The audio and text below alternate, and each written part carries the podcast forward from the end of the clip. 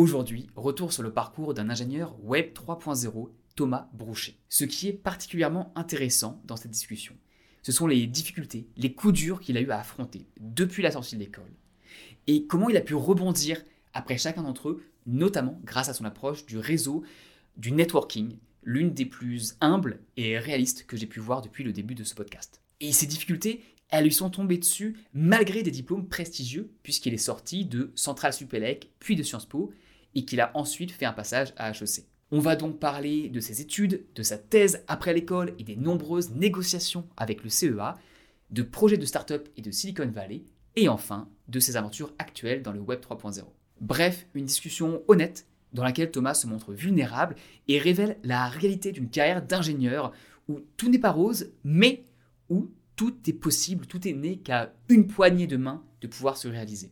Un grand merci donc à Thomas, ce fut un plaisir de lui reparler 8 ans après la sortie de l'école. Bref, vous êtes sur le podcast Discussion d'ingénieur. Comme d'habitude, il y aura des chapitres en bas de la vidéo ou dans la description du podcast.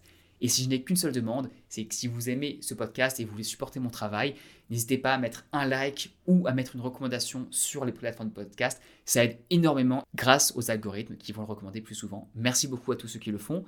On est parti. Très bonne écoute à vous. On va commencer avec Thomas. Comment tu te sentais Dans quel état d'esprit tu étais en sortant d'école?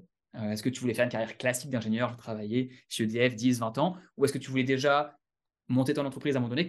Dans quel état d'esprit tu étais en sortant euh, donc de Supélec Centrale Supélec, et ensuite, tu as fait un master à Sciences Po de deux ans? Dans quel état d'esprit étais-tu? Alors, en sortant de Supélec, euh, moi, j'étais un peu perdu, je dois avouer. Euh, j'étais un peu perdu.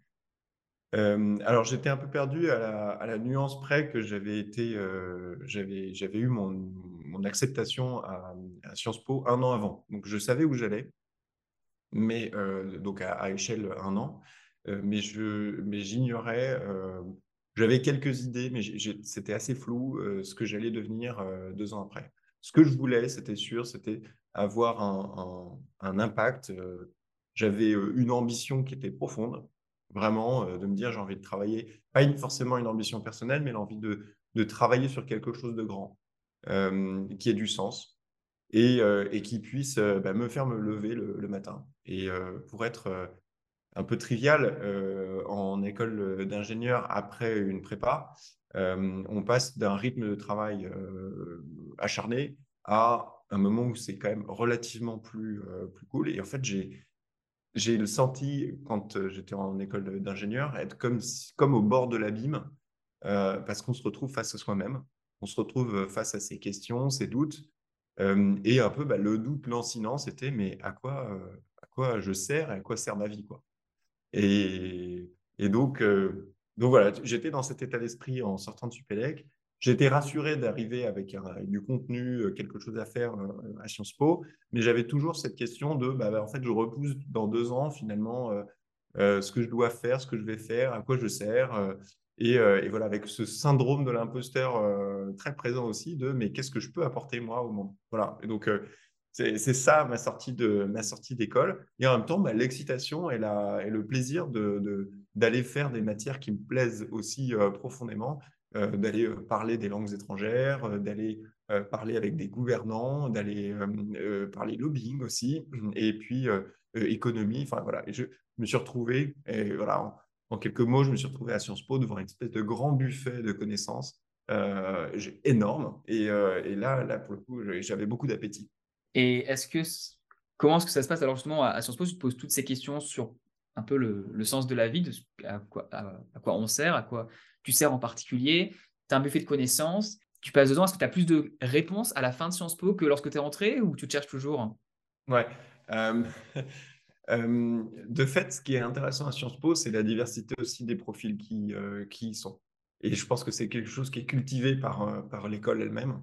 Et donc, ils, sont très contents d'avoir des ingénieurs. Ça, c'est aussi un truc très positif, c'est-à-dire que on sortait de, je sortais de Supélec en me disant, bon, je suis pas le meilleur de ma promo ou je suis pas le meilleur dans tel ou tel élément. Donc, bon, j'ai appris quelques, quelques, trucs sur, sur de l'électronique, sur l'informatique, voilà. mais en, ayant bien conscience qu'en trois ans, tu ne fais que, brosser l'extérieur. Donc, en fait, tu, tu as l'impression de ne pas savoir faire grand-chose. Et quand tu arrives à Sciences Po, en fait, tout le monde t'accueille les bras ouverts en disant Mais c'est génial, vous, au moins, vous savez faire des choses. et donc, et donc, il y a vraiment, voilà, il y, a, vraiment déjà une grande chaleur d'être accueilli dans, cette, dans cette école. Donc, donc, donc ça, c'était un, premier point. le buffet de connaissances, il est là. Et puis, on se retrouve avec plein de gens qui, les uns veulent être dans l'éducation, veulent être profs, d'autres veulent être diplomates, d'autres veulent être hommes politiques. des gens qui sont... Il y a beaucoup d'étrangers aussi. Donc, il y a aussi des gens qui amènent une perception. Donc, toi, tu, tu es australien. Je ne sais plus s'il y avait des Australiens, mais il y avait beaucoup d'anglo-saxons allemand. Alors, dans mon master, c'était master autour de l'Europe. Donc, euh, il y avait beaucoup d'Européens. Il y avait aussi des étrangers qui venaient étudier l'Europe. Euh, donc, des, Américains, des Japonais, euh, des Russes qui venaient pour questionner, comprendre les, institutions. Et puis, finalement, se rendre compte que les Européens comprenaient aussi bien qu'eux, c'est-à-dire mal ou, pas, les institutions européennes. Donc, je suis arrivé, alors à la base en me disant je veux rentrer dans les institutions européennes je me suis dit, je veux bosser à la commission, euh, avoir un job, euh, euh, avoir un job au service du, du, bien public, un service public, et un job pour, donner des informations crédibles sur l'énergie, notamment à l'Union européenne. Et aujourd'hui, on est sur un sujet on est sur un sujet clé, hein, c'est-à-dire le marché européen de l'énergie, la dépendance à la Russie, il y a de la géostratégie, il y a de la technique, il y a, des réseaux, il y a plein de choses, il y a plein de sujets. Euh, et donc, j'étais un peu spécialisé un peu sur ces sujets-là. Je voulais me, spécialiser. Et puis, euh, et puis euh, donc, ce, qui, voilà, ce, qui est génial, c'est qu'il y a ce buffet de connaissances et il y a la diversité des profils qui font se reposer la question de, bon, bah, finalement, est-ce que c'est si important de pas trop savoir ce que je veux faire après? Puisqu'il y a tant, tant, tant d'opportunités, tant de possibilités, et parce que bah, il y a des gens qui vont se lancer, qui vont être entrepreneurs dans le web alors qu'ils sortent de Sciences Po. donc, quand je dis alors que, c'est que bah, euh, moi, ingénieur, j'avais un peu mes préjugés aussi de se dire, bah, quand tu sais pas faire, euh, tu vas pas te lancer, tu vas pas te lancer en, tant qu'entrepreneur. Euh, il y a un peu ce, syndrome de l'imposteur que je projetais sur les autres aussi en me disant, bah, pour faire du web, il faut être codeur. ça, c'était la première chose que j'avais en tête. Et en fait, de me rendre compte qu'il y avait des, gens qui sortaient de Sciences Po qui réussissaient dans des, endroits étaient, dans lesquels ils n'étaient pas forcément prédestinés, ça a été, ça a été un, une vraie prise de conscience euh, intéressante. D'accord. Et donc, tu sors de là, tu me dis que tu vas aller dans les instances européennes, euh, mais je sais que tu te retrouves a priori euh, plutôt du côté du CEA, le centre de l'énergie atomique, donc, qui est près du plateau de. Enfin, qui est, qui sur, sur Paris, à Saclay, mais qui n'a rien à voir avec les instances européennes. En tout cas, de ce que j'en connais, il se peut qu'il y a sûrement un rapport au niveau énergie. Donc, vas-y, deuxième phase. Ouais. Euh, deuxième phase à Sciences Po. Donc, ma première année, c'était donc euh, grande découverte tout. Deuxième année, euh, là, j'ai fait pas mal d'expériences entre les, deuxième, les, première et la deuxième année. Je suis allé, je suis allé un an et demi, un mois et demi, pardon, un mois et demi en Thaïlande en backpack et dans des temples bouddhistes. Donc, j'étais parmi les moines. et puis, j'ai fait une PMS, une préparation militaire supérieure dans un régiment d'artillerie à Hier-les-Palmiers, à côté de Toulon. Euh, parce que je me posais la question de, la réserve militaire, en fait. Euh. donc là aussi, on voit une, diversité de, encore une autre diversité de profils. Et, euh, et, en fait, pendant ma préparation des concours européens, force était de constater aussi que les personnes qui venaient nous préparer, c'était des gens des instances européennes, la plupart en fait avaient un, avaient un regard assez critique sur leur propre employeur. c'était étonnant. Euh, mais euh, voilà, il y en a beaucoup qui me disaient bon, c'est une vieille institution qui, qui, se renouvelle. C'est compliqué d'entrer dedans, surtout quand on est français. parce que en fait, il y a des quotas par nationalité et les Français aiment beaucoup aller travailler pour l'Europe. Il y, a beaucoup de Français qui veulent y aller. et donc, il y a une, une sélection qui est, qui est, particulièrement dure pour ça. et premier, premier point. Et deuxième point, euh, les, profs nous disaient, bon, euh, vous êtes vraiment sûr de vouloir rentrer dedans? Parce que vous allez rentrer dans une, grande maison où euh, vous aurez du temps, enfin, tout le monde est très doué, tout le monde parle cinq langues et tout, et vous, et vous rentrez dans, un, dans, un, ouais, dans une grosse machine où pour avoir des sujets intéressants, en moyenne, il faut pas mal de temps. Et donc, il faut 5, 10 ans à bosser pour les autres en tant qu'assistant, porte-serviette, ce qu'ils appelaient, pour ensuite arriver sur des, jobs ou des positions intéressantes parce qu'il parce qu'il y a trop de monde et que la pyramide des âges, est comme ça. quoi. Et que du coup, quand tu arrives tout jeune, bah, il y a plein de vieux qui, des gens, attendent leur tour pour, pour avoir les, les dossiers intéressants. Et donc, c'est un peu dur comme, comme constat, mais, mais de fait, c'était assez vrai. Et les profs, bah, pour le dire de manière un peu cash aussi, les profs qui revenaient de, des institutions européennes, moi, ils ne faisaient pas hyper rêver, en fait. Hein. C'était c'était fonctionnaire. Certes, ils ont très, très bien payé aussi, pas beaucoup d'impôts. certes, milieu international stimulant, mais bon, bah, les gens eux-mêmes, ben, moi, j'avais été confronté à des entrepreneurs à côté qui arrivaient, ouais, trop bien, c'est super mon projet, tout, qui défendent et qui disent, mais bon, mon projet il foire, c'est pas grave, j'en fais un autre, et qui sont dans une dynamique vachement plus, euh, ouais, vachement plus vivante que, euh, bon, bah, j'attends mon job. Euh, bon, bah ouais, c'est pas très, c'est pas très marrant en ce moment, mais bon, finalement, il fait, il fait chaud et il fait bon là-bas, quoi. Ouais, donc entrepreneur plus plus, mais là, c'est c'est pas entrepreneur plus plus. Et alors voilà, et en fait, à ce moment-là, j'étais encore à me dire, bon, ouais, mais entrepreneur, oui, ça me parle, mais quoi? Faire quoi? Comment? Et en fait, je suis allé voir des anciens de Supélec. je suis allé, des anciens, c'est-à-dire qui ont 50 ans, 60 ans, enfin, qui avaient déjà leur carrière derrière eux, pour leur demander, bon, voilà, vous avez fait la même école que moi, qu'est-ce que vous pensez Qu'est-ce que vous en pensez tout? Et il y en a un en particulier qui m'a dit, écoute, Sciences Po, c'est bien, euh, mais, euh, mais n'oublie pas ta formation d'ingénieur, euh, tu as une formation de super qualité. Ce dont je, finalement, quand on en sort et quand on, quand on sort de, d'école, on n'a pas, on a tendance à être, voilà, être un, peu de, peut-être un peu critique. penser qu'on n'est pas aussi bon. Ouais, autocritique, voilà, sur, et critique sur notre, sur, sur, la, sur la formation. Et, et donc, il me disait, bon, entrepreneur, monte ta boîte, tu verras monte-la maintenant, euh, en sortant de, en sortant de, enfin, monte ta boîte ou en tout cas, euh, va chercher une idée dans cette, euh, dans cette optique-là. Et il me disait, et je lui dis, oui, mais moi, j'ai pas d'idée, j'ai pas d'équipe. Enfin, voilà, on est toujours, oui, mais je sais pas, je sais pas quoi. Et il me dit, bah, va chercher là où il y a des idées, là où il y a des gens, quoi. Et il me disait, bah, les labos de recherche. Alors, au début, il m'a parlé de, Google et compagnie. Donc, je dis, bon, voilà, ouais, ouais. Et puis, puis en fait, j'en ai parlé aussi à un ancien prof de Supélec qui m'a dit, bah, nous, on bosse avec le CEA c'est des gros labos, ils ont les moyens. Et puis, il y a des équipes il y a des gens à l'intérieur qui, euh, peuvent bosser. et qui, enfin, il y a plein d'idées qui se développent là-dedans. à toi d'y aller et puis de, voir, de trouver un peu la tienne. Quoi. Et donc, bah, bref, comme ça, en fait, ça s'est passé très, très vite. En une semaine, c'est-à-dire que j'ai eu ce retour de mail de ce prof de Supélec, bon, qui me dit pensez au CEA. Bon. et puis, il me disait même pensez à la thèse là, pour le coup, j'ai un peu souri intérieurement en me disant, bon, la thèse, est-ce que vraiment c'est utile? Est-ce que c'est important? Mais ça me... Bon, en fait, ils ont... en fait c'était très sérieux parce que le Supélec euh, est venu me proposer une thèse. finalement, ça ne s'est pas fait. et puis, c'est le CEA qui est venu, qui m'a envoyé un message, enfin, un gars du CEA qui m'a envoyé un message en me disant bah, J'ai entendu parler de vous, de votre profit, de votre projet, ça correspond pile à ce que nous, on veut faire au CEA. Euh, on, va bosser ensemble. Euh, on va des idées, j'en ai plein. Euh, il y a plein de projets. venez. Et puis la condition, c'est faire un PhD avec nous. Je me dis bon, s'ils veulent vraiment, voilà, s'ils veulent vraiment, vraiment, vraiment lancer ça, bon bah c'est cool. Et le gars était très malin. très bon négociateur puisqu'il m'a dit alors ok super par contre le choix c'est demain donc, euh, les dossiers, la clôture des dossiers, c'est demain, mais demain, demain, euh, donc, euh, ou dans deux jours. Donc, il bah, faut que vous preniez votre décision maintenant, quoi.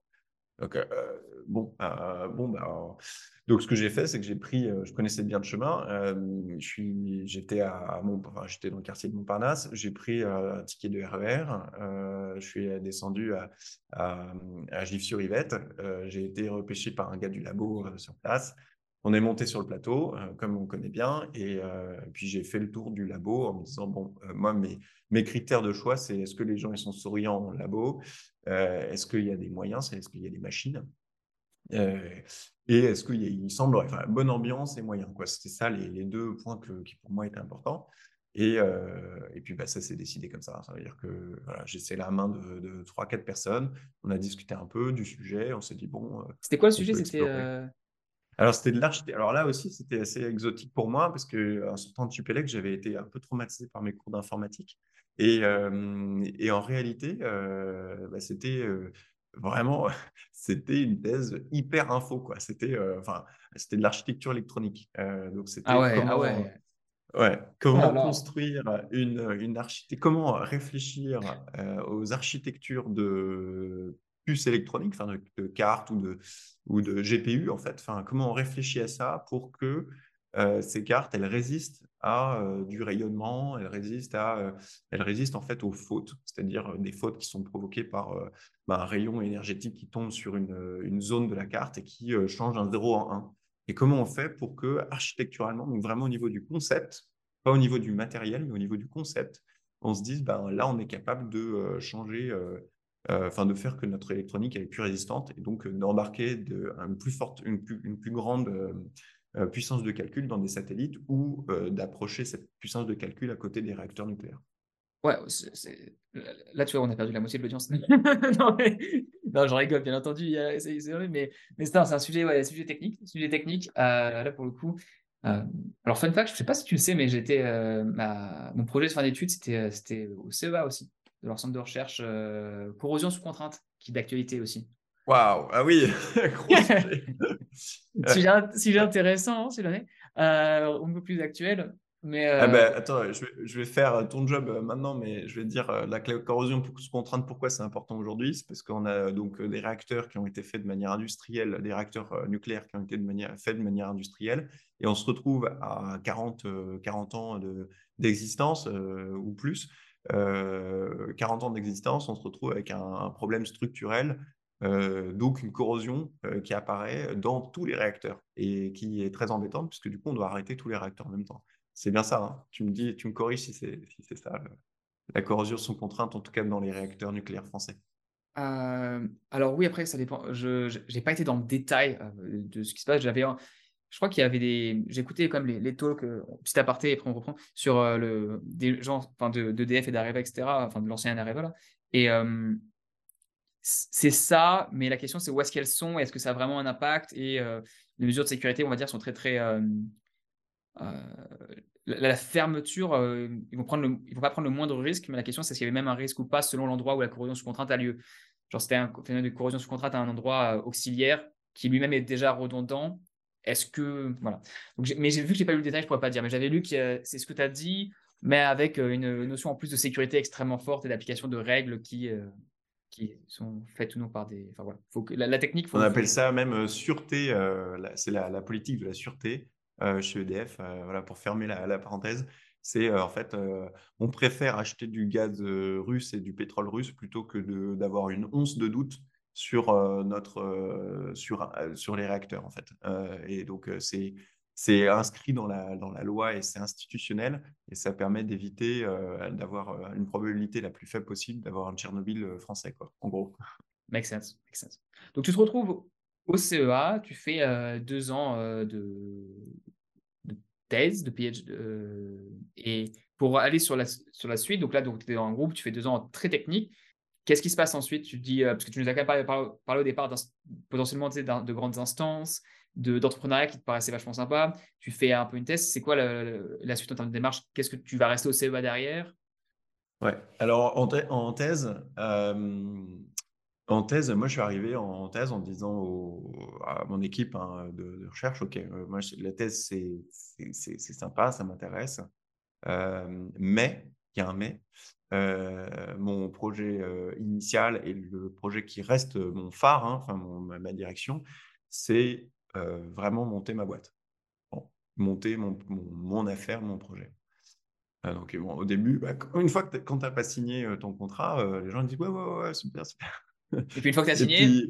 mais quand tu as signé, là, on te dit, là, on te rappelle que tu as signé une thèse. Tu n'as pas signé, euh, signé de monter une boîte avec eux. Quoi. Donc, on va se calmer un peu. voilà. En fait, euh, moi, je suis un peu rebelle dans l'âme. Dans et n'hésite pas, euh, pas à prendre un verre d'eau si tu veux. Hein. Moi, j'arrête pas de boire de l'eau aussi parce que ça m'aide des fois si tu veux un verre d'eau. Ouais. Donc, un peu un côté rebelle où bah, moi, en fait, quand on me dit oui, vous avez fini une thèse, moi j'ai fait ouais, mais je pense que le, sujet est clair entre nous, donc le contrat moral, voilà, il y a un peu, voilà. Ça n'a pas été simple, hein, avec, avec l'équipe. Ils, étaient, souriants, ils étaient souriants, tu m'as dit. ouais, ils étaient souriants. de fait, bah, la thèse était compliquée. En vrai, c'était un, il y avait un, élément compliqué.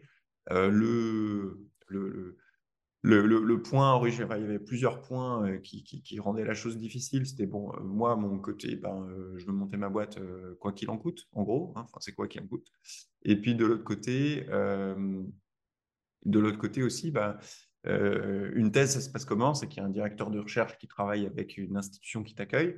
Le CEA m'accueillait et le directeur de recherche, donc directeur de thèse, lui était dans une autre institution qui s'appelait la, enfin qui s'appelle toujours hein, l'Université Bretagne Sud. Et, donc, bah, donc bah, mon directeur de thèse, en fait, amenait le sujet de thèse et amenait en fait 10 ans de recherche derrière lui sur un sujet qui était vraiment son sujet de, enfin en tout cas un, vraiment un de ses sujets clés. et en fait, le problème, c'est que payé par le CEA, la propriété intellectuelle de ce que je faisais pendant ma thèse revenait au CEA. Et, ce qui est normal. travaille sur un... Ce qui est normal, ouais, ouais, y a, ce qui est normal. Mais, mais, euh, mais, mais, ce qui complexifie, ouais, mais ce qui, ce qui complexifie euh, largement le, chose quand, euh, quand ton directeur de thèse a travaillé sur un sujet open source. Parce que il a bossé sur un sujet open source pendant 10 ans, qui est censé être la base, les fondations de ta thèse. Et, et le CEA dit ensuite, oui, mais ce qui a été fait sur l'open source appartient au CEA. Et on va dire que le CEA, et ça a été même dit par son, haut commissaire récemment, le CEA a, des, a, une culture, une tentation impérialiste. Ils veulent, ils veulent tout prendre. c'est une institution vénérable qui, a, qui a fait de, de, très belles choses, et notamment le programme nucléaire français et la bombe nucléaire française, mais qui, qui est aussi une grosse, grosse machine et, et qui, est, qui, est, qui est vraiment Ouais, donc qui veut prendre les, droits. Et, donc toi, tu te sens comment par rapport à ça? C'est quoi? Qu'est-ce qui se. Ah, ben, moi, je, je, suis un peu dans le déni pendant un temps. et puis, en fait, au bout de deux ans, euh, je fais bon, euh, en fait, on, on, va. Euh, vous ne voulez pas finalement monter de projet, de boîte. Hein, je le sens que bah, c'est pas votre truc, c'est pas un problème, hein, c'est pas votre truc. donc, on s'est peut-être un peu fourvoyé là-dessus. Euh, et euh, bah, voilà, la grosse maison CEA, bah, moi je, sentais que j'étais comme le vilain petit canard, euh, le gars qui, qui emmerde tout le monde en disant je veux monter ma boîte, je veux monter ma boîte. Alors que le discours officiel hein, du CEA, c'était on veut monter des entreprises, on veut réindustrialiser la France, on veut faire. voilà. Et moi j'arrivais un peu, bah, le petit jeune qui dit bon, bah, moi je, vous avez travaillé pendant longtemps sur un truc, moi je le prends, puis je monte ma boîte avec. Évidemment, ça coince un peu, parce qu'on dit ouais, mais c'est comment on partage. Et donc pendant tout ce temps-là, euh, moi j'ai en fait j'ai pas chômé, euh, j'ai continué à rencontrer euh, des gens autour de l'entrepreneuriat pour essayer de, de voilà de, voir. Donc j'ai trouvé, j'ai rencontré un, gars au CEA qui travaillait sur un autre sujet, qui travaillait sur de l'impression 3D. de l'impression 3D pour des, de la microfluidique. Donc, c'est encore un autre sujet de recherche, on pourrait parler pendant longtemps. Euh, mais qui est plutôt une spécialité type ESPCI, donc euh, l'école de physique et de chimie euh, de Paris, industrielle, ESPCI, et qui, et qui en fait, qui est un sujet hyper intéressant de, la chimie à l'échelle d'une goutte, donc à l'échelle du, du picolitre, du, vraiment de nanolitre, enfin vraiment à l'échelle tout, tout, toute petite, qui te permet en fait d'avoir des, des, taux de concentration euh, inégalé par rapport à de la chimie, on va dire classique en bulk, c'est-à-dire en, mmh tube à essai. Ou, euh, voilà. Et donc, euh, travailler là-dessus, c'est génial parce qu'il y a, y a as des applications santé. c'est une, une, innovation qui sort du spatial. Initialement, c'est l'idée de la microfluidique qui est venue de la NASA en disant bah, on a envie de faire des tests et des expériences chimiques en, en, apesanteur. Et donc, on, on... mais bah, monter tout, tout le matériel, c'est compliqué. et donc, on va essayer de miniaturiser on va miniaturiser euh, notre, euh, notre labo. Quoi. Et donc, euh, donc ça, c'est la microfluidique, c'est la vision de la microfluidique. Et donc, c'est un sujet qui, qui porte beaucoup, beaucoup d'espoir dans, dans, dans le, génome, dans plein de choses. Donc, je me suis dit, bon, bah, j'ai rencontré ce gars-là. Lui, il est motivé pour monter sa boîte. Il, a, il est le même profil que moi. Lui, il avait Félix. Euh, il était même profil, je veux dire, même mindset euh, mmh. de, de, monter une boîte. Donc, je lui ai dit, bah, écoute. Deux personnes du CEA partent en cavale et font une startup. Deux, deux, alors lui, il a terminé son, sa thèse à, l'inverse de moi. moi, au bout de deux ans, je fais bon les gars, ciao. Moi, je vais monter mon projet. J'ai quitté au bout de deux ans, au bout de deux ans la thèse. Et lui, lui, il avait encore six mois. Donc, en fait, j'ai commencé à bosser sur le projet pendant six mois avant, avant qu'il soutienne. Et donc, quelques mois avant. Et donc, on a, on a un peu travaillé, je travaillais un peu en parallèle là-dessus. Et puis, et puis, puis voilà, puis après, roule quoi, roule ma poule. Enfin, on y va, on y va à deux. et puis, et puis on se dit bon bah comment on fait à partir d'un truc qui est très très très amont en recherche, comment on fait pour l'amener sur sur un marché, quel marché, pourquoi? Parce que c'est quand même la, la, startup, ce qu'on dit souvent, c'est bon première étape market fit. Euh, deuxième étape, market fit.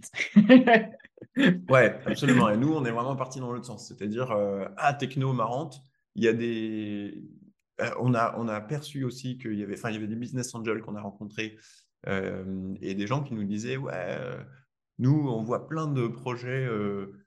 on voit plein de projets un peu à la con qui sortent. Enfin, c'est un peu beaucoup d'ingénieurs hein, qui nous disaient ça. On voit plein de projets de, de, de plateformes de, euh, marketplace, de, euh, enfin de trucs qui n'ont pas de tech derrière. Euh, et nous, on veut investir dans des projets où il y a de la tech. Bon, bah, nous, on s'est dit, bon, bah, nous, on commence avec la tech, puis on verra ensuite. non, si vous avez, vous avez levé de l'argent ou... Et alors, de fait, on, a, on, est rentré, on est rentré dans un. On est rentré dans un pipe un peu spécial, spécifique au CEA, et euh, on a levé de l'argent public auprès d'une SAT, une société d'accélération de transfert technologique, qui est le, euh, qui est le successeur des, on va dire des, des, départements de valorisation des universités et qui a été financé par le grand emprunt, enfin, qui a été financé par à l'époque Sarkozy. Et on a levé 300 000 euros quand même. Donc on avait 300 000 euros de disponibles. Euh, c'est-à-dire que vous avez deux ans de salaire, quoi, grosso modo, euh, à deux Ouais, c'est ça. On avait... Et puis, euh, enfin, en fait, on, se payait en tant qu'ingénieur de recherche, ingénieur maturation, on appelle ça. pendant 18 mois, on avait un contrat de 18 mois, un CDD, tous les deux, et sur lequel on a pu, voilà, pu creuser, avancer. Alors, le petit bémol encore dedans, c'est que bah, le financement SAT, il était orienté purement RD. Et donc, en fait, moi, j'avais un job qui n'était pas facile. Euh, mon, collègue euh, Rémi, lui, il était euh, CTO, donc en fait, c'était très clair. lui, il était, il était financé. voilà. Et moi, j'étais CEO, mais je devais justifier malgré tout d'un travail de recherche, puisque c'était ingénieur maturation qui ne finançait pas la recherche de clients. Donc là, on est sur un truc un peu bizarre. C'est que la SAT finance finalement la RD, mais ne finance pas la, la, recherche de clients. Donc le product market fit est difficile d'aller chercher la market research est difficile, même s'ils nous laissaient le faire. Hein, euh, voilà, mais je sentais quand même que, bon, tu sais, tu commences à. Enfin, tu comprends euh, quand tu es en.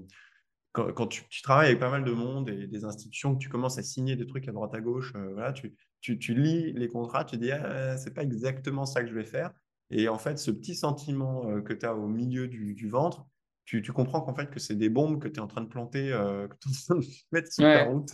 Et tu es en train de. Tu sais, tu, tu signes, tu lances le. Ah, tu, craques. Tu, la, tu, dégoupilles la grenade et puis tu la laisses. Voilà. Ça, dans, dans, un an, ça va péter. Voilà, c'est ça. Ah. Et donc, euh, donc bah, c'était un peu ça. Euh, donc, on a travaillé pendant deux ans avec Rémi là-dessus. Euh, et puis, bah, en fait, j'ai été confronté au, on va dire, au même sujet, hein, c'est-à-dire le lien avec la, la, grosse maison de CEVA. Ouais, parce que là, alors, parce que vu que c'est un parcours spécifique, vous êtes resté au CEVA, les droits, de toute façon, ils ne t'appartiennent pas. Donc, même si tu montes ouais, un startup, tu n'as pas de part. On était dans. Alors, ouais, voilà, ça c'est très très intéressant parce qu'on est, on a, en fait, euh, au CEA et puis à la ils nous disaient, et à raison, il faut monter la boîte au dernier moment. Parce qu'en fait, dès que tu montes une entreprise, euh, tu as des coûts qui commencent à venir, euh, bah, tu dois rendre des comptes, tu dois. Enfin, voilà, tu. Donc, on montait la boîte au dernier moment, c'est-à-dire qu'il fallait pousser, pousser, pousser le, niveau de maturité du projet jusqu'à un point où, ah, on a trouvé un client et hop, on vend. Ok. Donc, il nous disait, bon, euh, les gars, d'abord préparez votre techno, et puis ensuite, au moment où vous aurez euh, votre client et la techno prête, euh, vous, lancez le, vous lancez le projet. Mais qui appartiendrait alors au CEA. Et voilà, ça veut dire que le, le, il y a une partie qui appartient au CEA et il y a une partie qui, des, ventes qui revient à la SAT. Enfin, en gros, le, business model SAT, CEA, c'est ça. Le, CEA prend de l'equity. Et en fait, et c'est là qu'il y a une négo qui doit se faire entre equity, donc c'est-à-dire part de l'entreprise, euh, royalties, donc euh, part des ventes, pourcentage des ventes. Euh, donc en fait, quand je te dis tu découpes des grenades et tu les mets, en fait, tu te rends compte que tu commences à mettre, avant même de vendre quoi que ce soit, tu as déjà des gens qui, qui se mettent au-dessus, qui vont se nourrir sur ton, sur ton activité. Bah, en gros, un peu comme si on regarde, là, en ce moment, il y a qui va être mon associé de la deuxième saison, je crois, en France, qui marche bien. C'est l'ancien Shark Tank qu'on avait déjà à l'époque, qu'on regardait en cours d'anglais quand on était à l'école. C'est comme si tu commençais une boîte et qu'en fait, tu donnes 80%, des parts à des gens qui ne travaillent pas sur la boîte. Ouais, exact. en l'occurrence, là, c'est en l'occurrence là, c'est pas Eric Larchevêque, euh, c'est pas un entrepreneur qui a fait déjà trois boîtes, c'est les institutions, donc CEA et SAT. Et donc, je vais être même aller un peu plus loin, c'est que c'est des gens, et les gens à qui tu as affaire là-dedans, euh, ça n'est pas des entrepreneurs, ce n'est pas des gens qui ont monté des entreprises. Et donc, le, dialogue euh, devient, euh, devient de facto difficile. C'est normal, hein, mais ça devient de facto difficile parce que tu es face à toi bon, des gens qui, sont, bah, qui ont la sécurité de l'emploi, qui ont le. Mmh. qui, qui c'est pas, pas, les mêmes, pas les mêmes intérêts. Il y a une énorme, il y a une énorme différence. Faudrait que j'en fasse une vidéo d'ailleurs sur le job full-time et le fait d'être entrepreneur. C'est pas du tout le même alignement d'intérêt. Il y a, on, on, ne réussit pas de la même façon du tout. Et donc, as le, de façon systémique, tu adoptes des comportements différents et ça ne peut que clasher. Donc, tu arrives à la fin de ça, euh, un, 18 mois. J'imagine que tu t'en vas à la fin. Ouais, on arrête le projet. Alors, en fait, c'est là que bah, c'était mon épreuve du feu, hein, le, de première boîte, euh, première tentative. Donc, euh, il n'y a pas, de, y a pas de, de, problème. Et puis, et puis, et puis on voit en fait que tout le monde, ça c'est aussi un truc qu'on apprend, hein, c'est que tout le monde essaie de faire du mieux qu'il peut euh, dans, les contraintes qui sont. il y a du clash, mais en fait, tu comprends bien la position des autres. Hein, donc, euh, mmh. voilà. donc en fait, on arrive à un point où euh, on, essaye de négocier euh, notre. Euh, enfin, on arrive à un point où, en fait, où, le CEA nous répond plus. Alors, je, vais mettre un, une petite nuance à ce que je disais juste avant, c'est-à-dire tout le monde essaie de faire du mieux qu'il peut.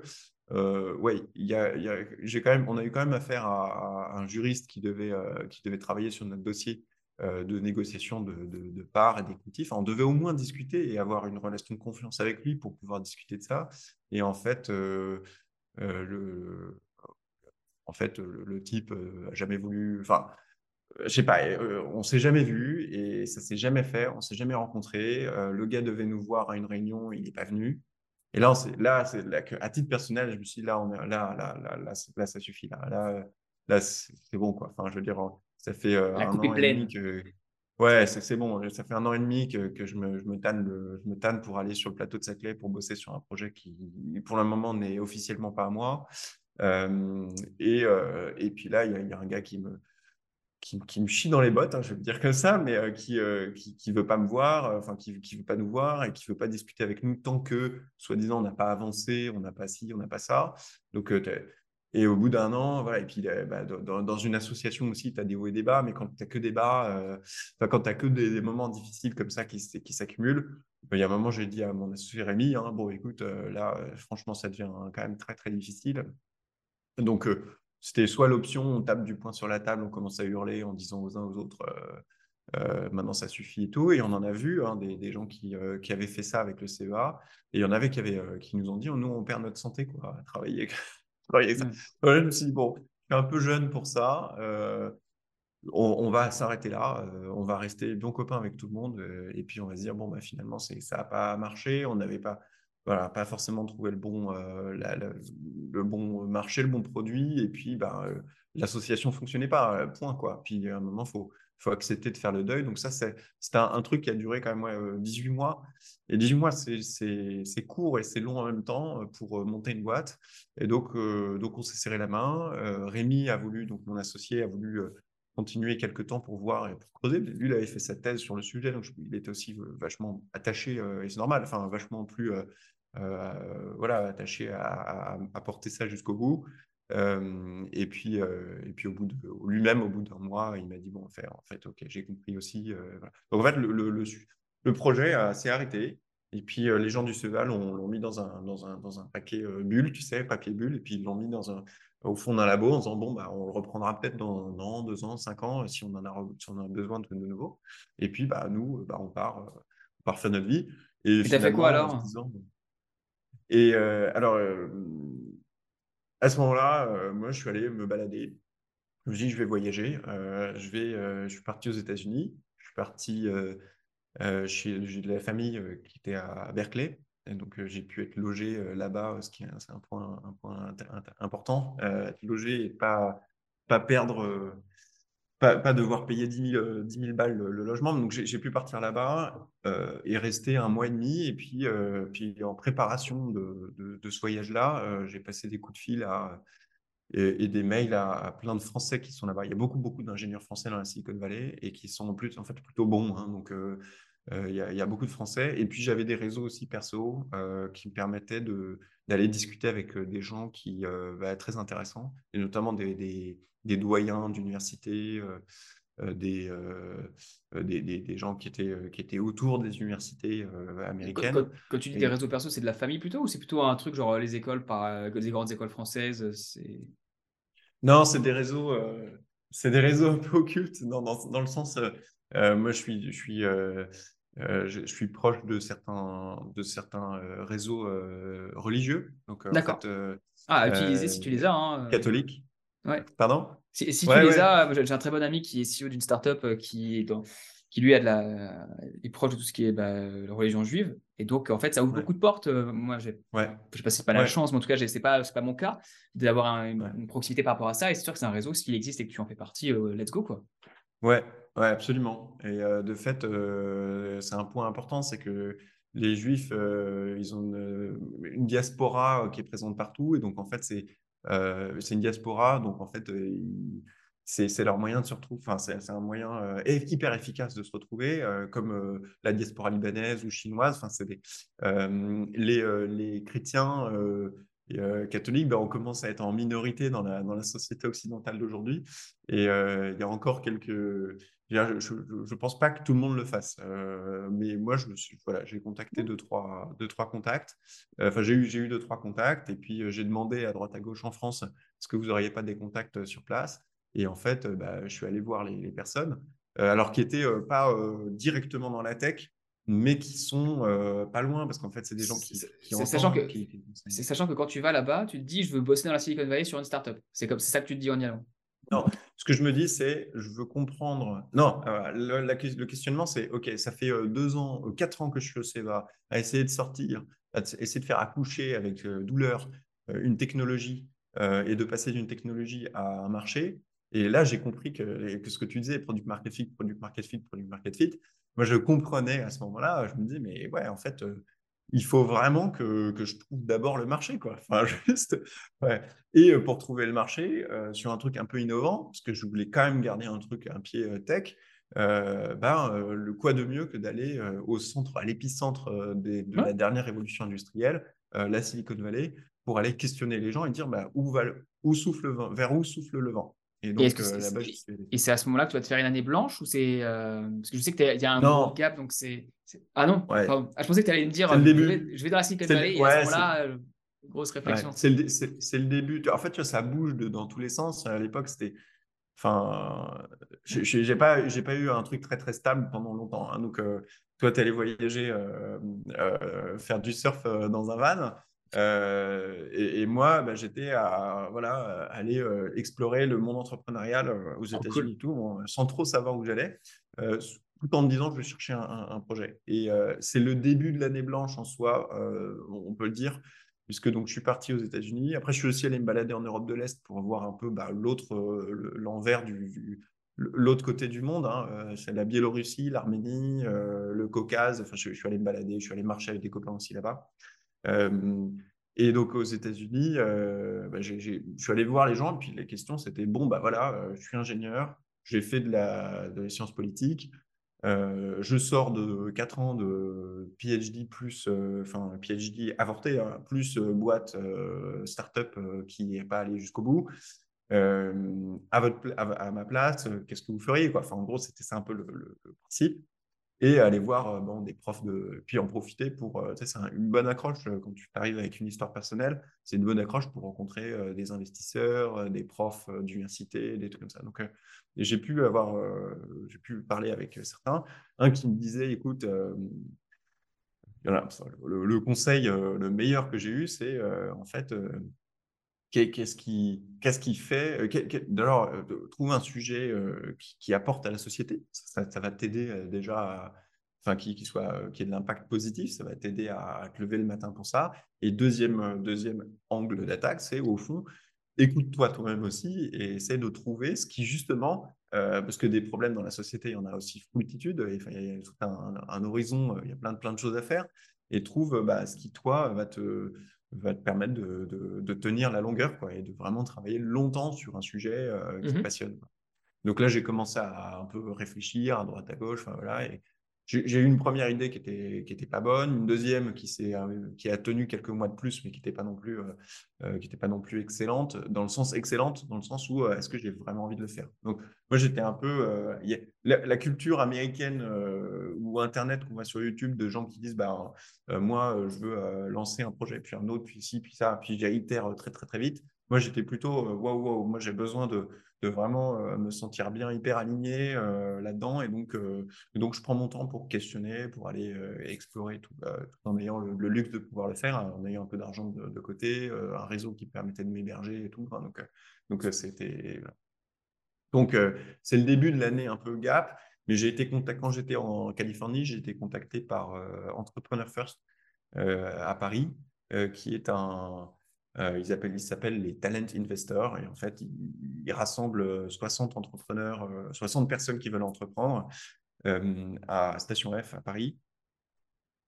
Ils les rassemblent ensemble et puis en fait, ils mettent, ils mettent en place une espèce de, de, de contexte favorable une sorte de, Tinder local, ouais, 60 personnes. Un Meet Your Founder avec. Ouais, j'ai mis un truc qui s'appelle Pareil, qui est signé, ouais. ouais. Je vois très bien. Voilà. Et donc, j'ai fait ça en rentrant de, mes voyages euh, pendant trois mois. Euh, j'ai réitéré sur d'autres idées. Et là, euh, j'ai fait le boulot qu'on avait fait pendant 18 mois au CEA en quelques semaines. C'est-à-dire, là, tu t'itères comme un malade. et tu vas, tu passes, tu, tu, es au téléphone, tu envoies des calls LinkedIn à tout le monde, euh, tu dis à, l'industrie euh, du monde entier, voilà, euh, j'ai tel projet, j'ai tel truc, est-ce qu'on peut discuter? Tu fais tes interviews clients et tout. Et tout ça, tu en, fais, en fais 300 en trois mois. Quoi. Et donc, tu vas vraiment beaucoup plus vite. et tu beaucoup plus vite avec un associé aussi. Tu regardes, bah, si au bout de quelques jours, tu sens que ça ne matche pas, bah, tu t'arrêtes. Euh, et donc, bah, j'ai fait plusieurs, euh, voilà, plusieurs binômes et plusieurs sujets sur lesquels on a travaillé. et donc, euh, donc c'était intéressant. on a travaillé un peu sur le. Ça m'a permis de faire une market discovery sur le, les industries autour de, de, de, la, enfin, de la nouvelle révolution démographique européenne, c'est-à-dire bah, l'Europe qui est le vieux continent, donc qui vieillit, donc il s'est trouvé des nouvelles solutions pour les personnes âgées. bon, c'est il y a de l'impact. Est-ce que j'ai envie de bosser là-dedans euh, Tu vois, je me suis reposé la question. Euh, tu te la reposes au fur et à mesure. Euh, ensuite, on a réfléchi sur aussi les protéines insectes, d'insectes. on a réfléchi. Enfin, voilà, c'est hyper stimulant. On a réfléchi sur plein de trucs avec d'autres, avec plusieurs, plusieurs associés qui avaient fait des, doctorats ou des post-docs sur ces sujets-là, donc il y avait quelque chose à dire. Bon, mais tu vois, donc toujours dans cette exploration. Et là, je peux te dire que mes parents commence à dire bon, euh, Thomas, c'est bien, mais. Euh, euh, et tu as fait études, études, plus, plus, plus, startup, puis maintenant exploration à nouveau. Bon. Voilà, c'est ça. What's up, On parle un peu. ouais.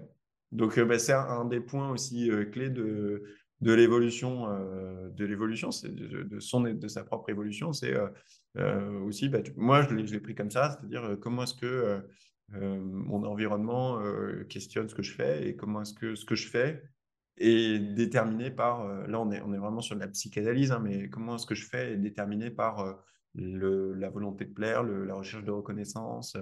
Et, cette question, je pense, hyper importante de la santé mentale, qui n'est pas qu'une question d'hygiène mentale de tous les jours, mais qui est aussi une question bah, profonde de, en fait, qu'est-ce qui t'anime, quelles sont les, tes blessures narcissiques qui font que bah, tu, tu, tu vas tu vas chercher à développer une startup euh, Est-ce que c'est quelque chose d'habité euh, Comment, enfin voilà, comment tu avances? Enfin, Là, je, je, tire plein de fils, mais, mais c'est un peu tous ces sujets-là qui, qui, se, qui, se mettent, euh, qui se mettent devant toi quand tu, quand, enfin, qui se sont mis devant moi en tout cas quand, quand j'étais sur ces projets-là.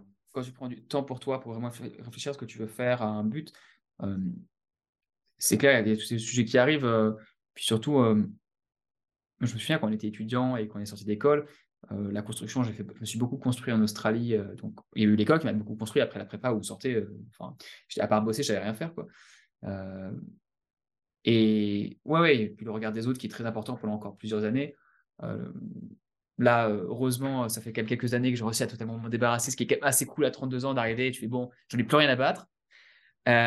mais vraiment. Euh, mais, mais ouais, c'est bien, bien de pouvoir avoir du temps pour pouvoir se faire une recherche de soi. Euh, et, c'est quoi les conclusions un peu que tu en as? Enfin, comment tu t'en sors? Parce que là, c'est les mois que tu passes à Entrepreneur First. Après, je sais qu'il y a le Covid qui va arriver après dans ces eaux-là. Euh, et donc, comment, ça, comment tu gères cet aspect-là? Comment est-ce que tes parents ils le prennent? C'est quoi? Qu'est-ce que tu leur dis et qu'est-ce que tu fais derrière? Ouais, très concrètement, à sortie d'entrepreneur first, j'étais un peu lessivé et puis enfin fatigué relativement et puis aussi bah, plein de doutes parce que bah, tu enchaînes des trucs qui qui ouais qui, bug un peu quoi. Enfin, j'avais le sentiment que ça buguait quoi. J'étais genre bon OK, la, la thèse, bon, t'as quitté, t'es pas de regret, mais quand même, bon, tu t'arrêtes sans, sans, avoir, sans avoir soutenu. La, la startup, euh, elle s'arrête aussi en mode morné dans un labo. Bon. Euh, et puis, euh, Entrepreneur First, trois binômes, trois projets. Bon. donc, forcément, c'est normal, de, faire c'est normal, c'est sain plutôt de se dire bon, est-ce que le, sujet, il est où quoi? T'as pris pas mal de coups, quoi. T'as pris pas mal de coups. Et donc, ouais. ouais, ouais. Bon, après, tout en me disant zéro regret, parce que je pense que monter sur un ring, t'as peur avant tu te fais péter la gueule, euh, mais quand tu sors, tu te dis c'était cool quand même. C'est comme quand tu vas sur un terrain de rugby. Ouais, mais il n'y a, que ceux qui vont pas sur le terrain de toute façon qui se prennent pas de coups. Donc euh, à partir de là, euh, je comprends tout à fait. Et je pense que ce qui est intéressant justement, c'est OK, tu as pris des coups, maintenant qu'est-ce que tu fais derrière? Comment, que, quelle, réflexion tu. Donc bah, j'ai eu deux, je, le dis quand même parce qu'il faut, faut, faut, pas être, faut être, faut être très, très honnête, mais j'ai eu deux mois Netflix. Hein. Enfin, j'ai eu deux mois où j'ai OK, on arrête, stop euh, et puis, euh, je regarde Peaky Blinders en quelques semaines, euh, en deux semaines, je crois. Enfin, je regarde.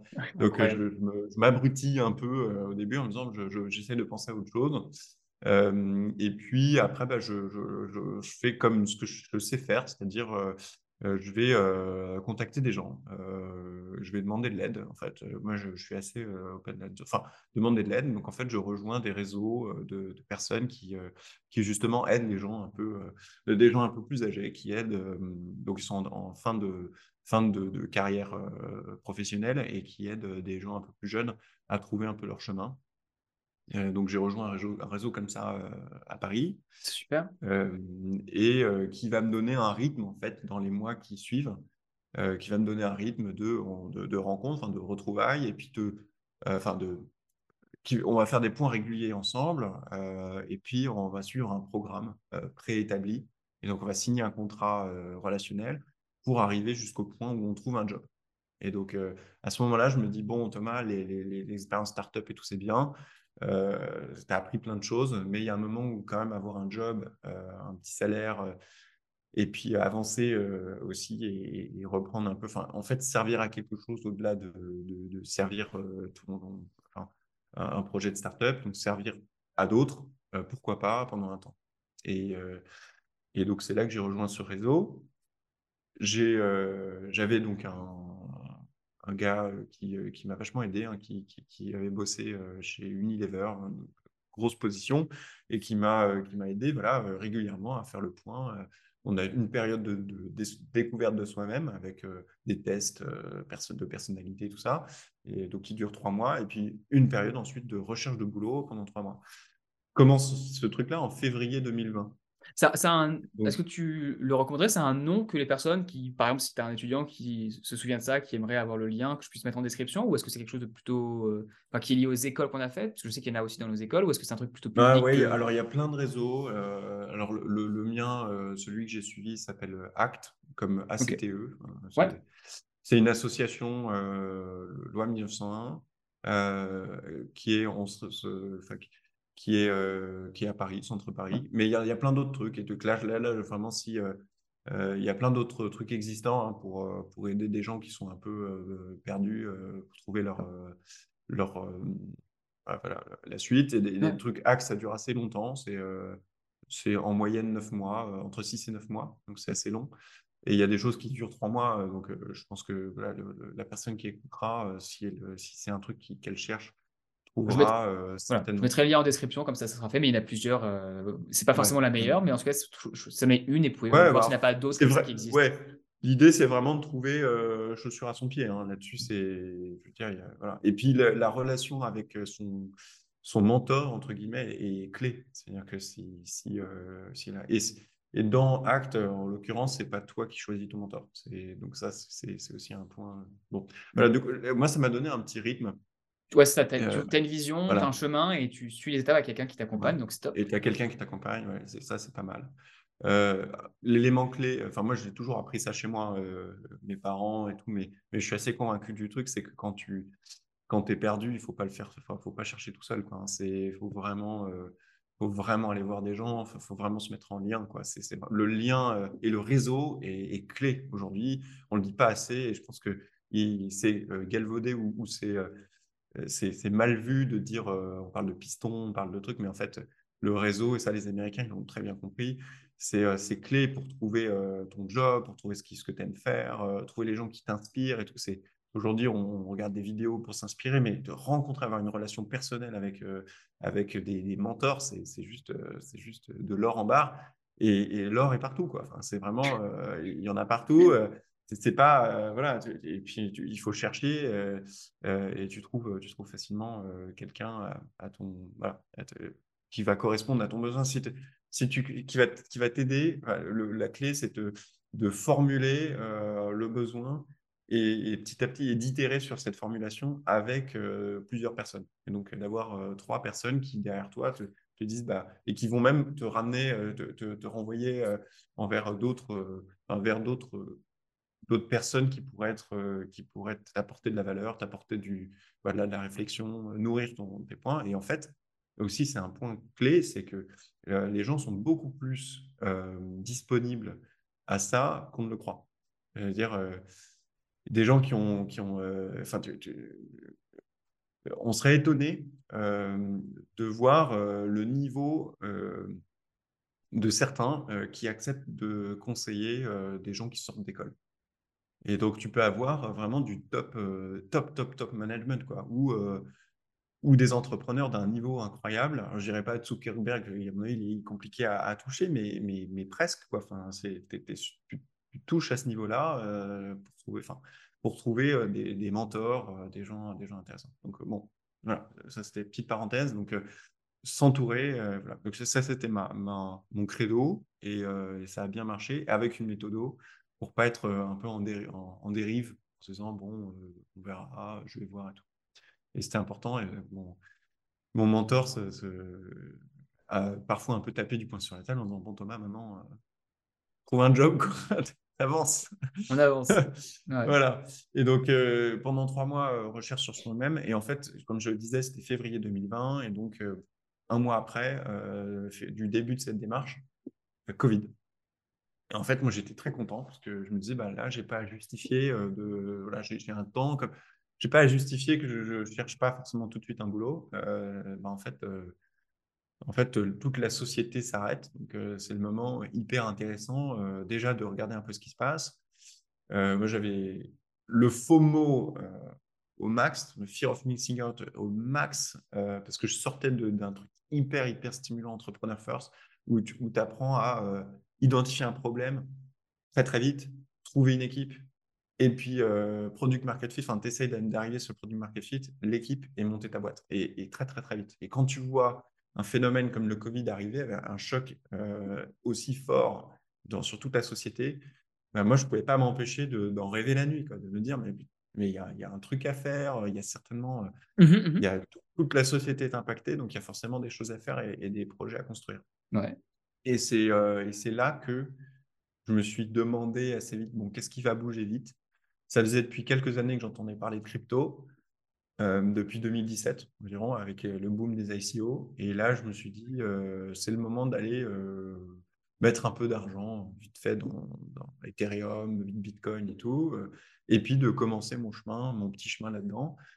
et c'est d'essayer de comprendre comment les trucs fonctionnent, parce que je voyais les cours, je voyais les trucs, je me disais, bon, des cours de marché, ça veut forcément dire, euh, enfin des cours de crypto, ça veut forcément dire, euh, pour certaines, euh, des réalités, des sous-jacents, voilà, et que, j'ignore. et donc voilà, c'était par curiosité. Puis comme c'était un truc un peu technique et un peu informatique, qui me rappelait aussi mes, le sujet de thèse que j'avais eu, bah, je me suis, je me suis, j'ai plongé dedans. Donc voilà, donc j'ai plongé dedans tout en continuant à chercher le boulot à Annecy, puisque je me suis confiné à Annecy. Euh, c'était de la famille là-bas ou pas ou c'est euh, Ouais. D'accord. Ouais, ouais, euh, ouais, ouais j'ai de la famille. Donc j'étais, j'ai été le, je me suis confiné avec, avec des, des cousins, cousines. voilà, ça c'est là encore décidé au dernier moment, mais voilà. Je, suis, mais très bien, c'est top. Ouais, c'était top. Le confinement donc était plutôt, plutôt sympa pour moi. plutôt sympa. Et, hum, et euh, j'avais ramené dans mes bagages euh, un gros bouquin qui s'appelle Le Vernimen, et qui est un bouquin de finance d'entreprise, qui est la Bible de la le quoi? Le? Vernimen, V-E-R-N-I-2-M-E-N. Ok. C'est un bouquin qui a été écrit par, euh, qui est écrit et, tenu par des profs d'HEC de finance, de marque d'entreprise.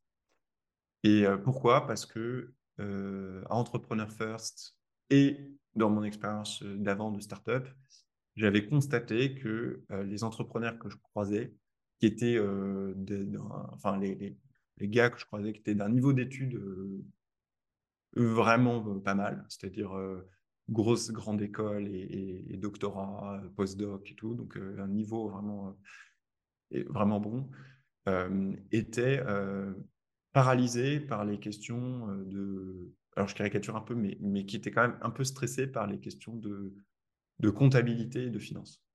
C'était un truc qui, était euh, compliqué et qui était compliqué aussi parce que c'était la, relation, euh, qui était en cause, c'était la relation avec euh, le venture capital, la relation avec leurs investisseurs, avec leurs business angels. Et donc pour beaucoup, c'était compliqué de dire je, crée quelque chose, je le valorise et je vends de l'equity, donc de, et au-delà de ça, bah, quelle est la valeur de mon entreprise? Et le, les métriques, quand on valorise une entreprise, c'est un, un, vrai art. Hein, c'est de l'art de valoriser une entreprise. Ouais. Dans le sens, dans le sens, dans le sens où c'est à qui aura le discours le plus convaincant. ouais, mais tu, tu fais une story, tu mets un multiple et tu as des ranges de multiples par rapport à l'industrie dans laquelle tu es. En vrai, on s'en fait un, tout un fromage, mais en vrai, c'est très, très, enfin, c'est très, très simple c'est euh, tu vas voir le max et tu, prends un type qui n'est pas déconnant et selon l'industrie dans laquelle tu es. Enfin, plus j'en entends parler, plus je trouve que oui, c'est un art, mais en vrai, euh, c'est relativement straightforward. Quoi. Enfin, quelqu'un qui sait faire de la valorisation d'entreprise, en une demi-heure, c'est plié quoi, sur, un bout de, sur un bout de table et ça suffit. Et après, tu le justifies, tu mets une semaine à le justifier. Mais... Voilà. Et de fait, l'entrepreneur, euh, pourquoi c'est difficile pour un entrepreneur de valoriser son entreprise? Alors, je dis difficile pour peut-être un, jeune entrepreneur. Hein, Parce qu'il n'y a pas de market fit les entrepreneurs, voilà, les entrepreneurs chevronnés, euh, peut-être qu'ils du coup ils savent un peu mieux. Mais la difficulté, c'est que, alors déjà, tu es attaché à ta, ta tech, tu es attaché à ton, enfin, à ton produit, tu es attaché à ta boîte, et donc tu es très optimiste sur euh, ce que tu veux valoriser. Mmh et tu te confrontes à des, euh, des, investisseurs qui, eux, bah, de manière naturelle, veulent mettre le moins d'argent possible pour avoir le plus possible d'equity. Euh, et donc, tu as une discussion, une négo qui se met en place. avec les réalités du marché. Mais Mhm. justement, l'investi- le- le- l'entrepreneuriat deep tech, c'est sortir du marché puisque tu vas être le seul à travailler sur une solution absolument euh, révolutionnaire euh, sur un problème massif. Et donc, la valorisation, là, est clé parce qu'elle te, per- te permet de te financer. Et tu as, beaucoup d'ego aussi qui se mélangent là-dedans, potentiellement.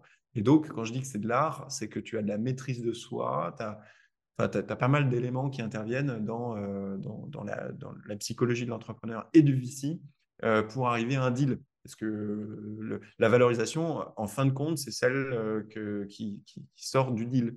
Mmh. Euh, si le, le VC, euh, une, une, heure avant de, de ou le, la seconde d'avant signer le papier, mmh, il te mmh. dit en fait, je te demande un, un, un rabais de 15%, ben, bah, ça veut, ta valo, si tu signes, elle veut c'est 15%, 15 de Ouais. moins. Quoi. Donc, Ouais, ouais. euh, tu vois, Non, je, vois tout à ça. fait.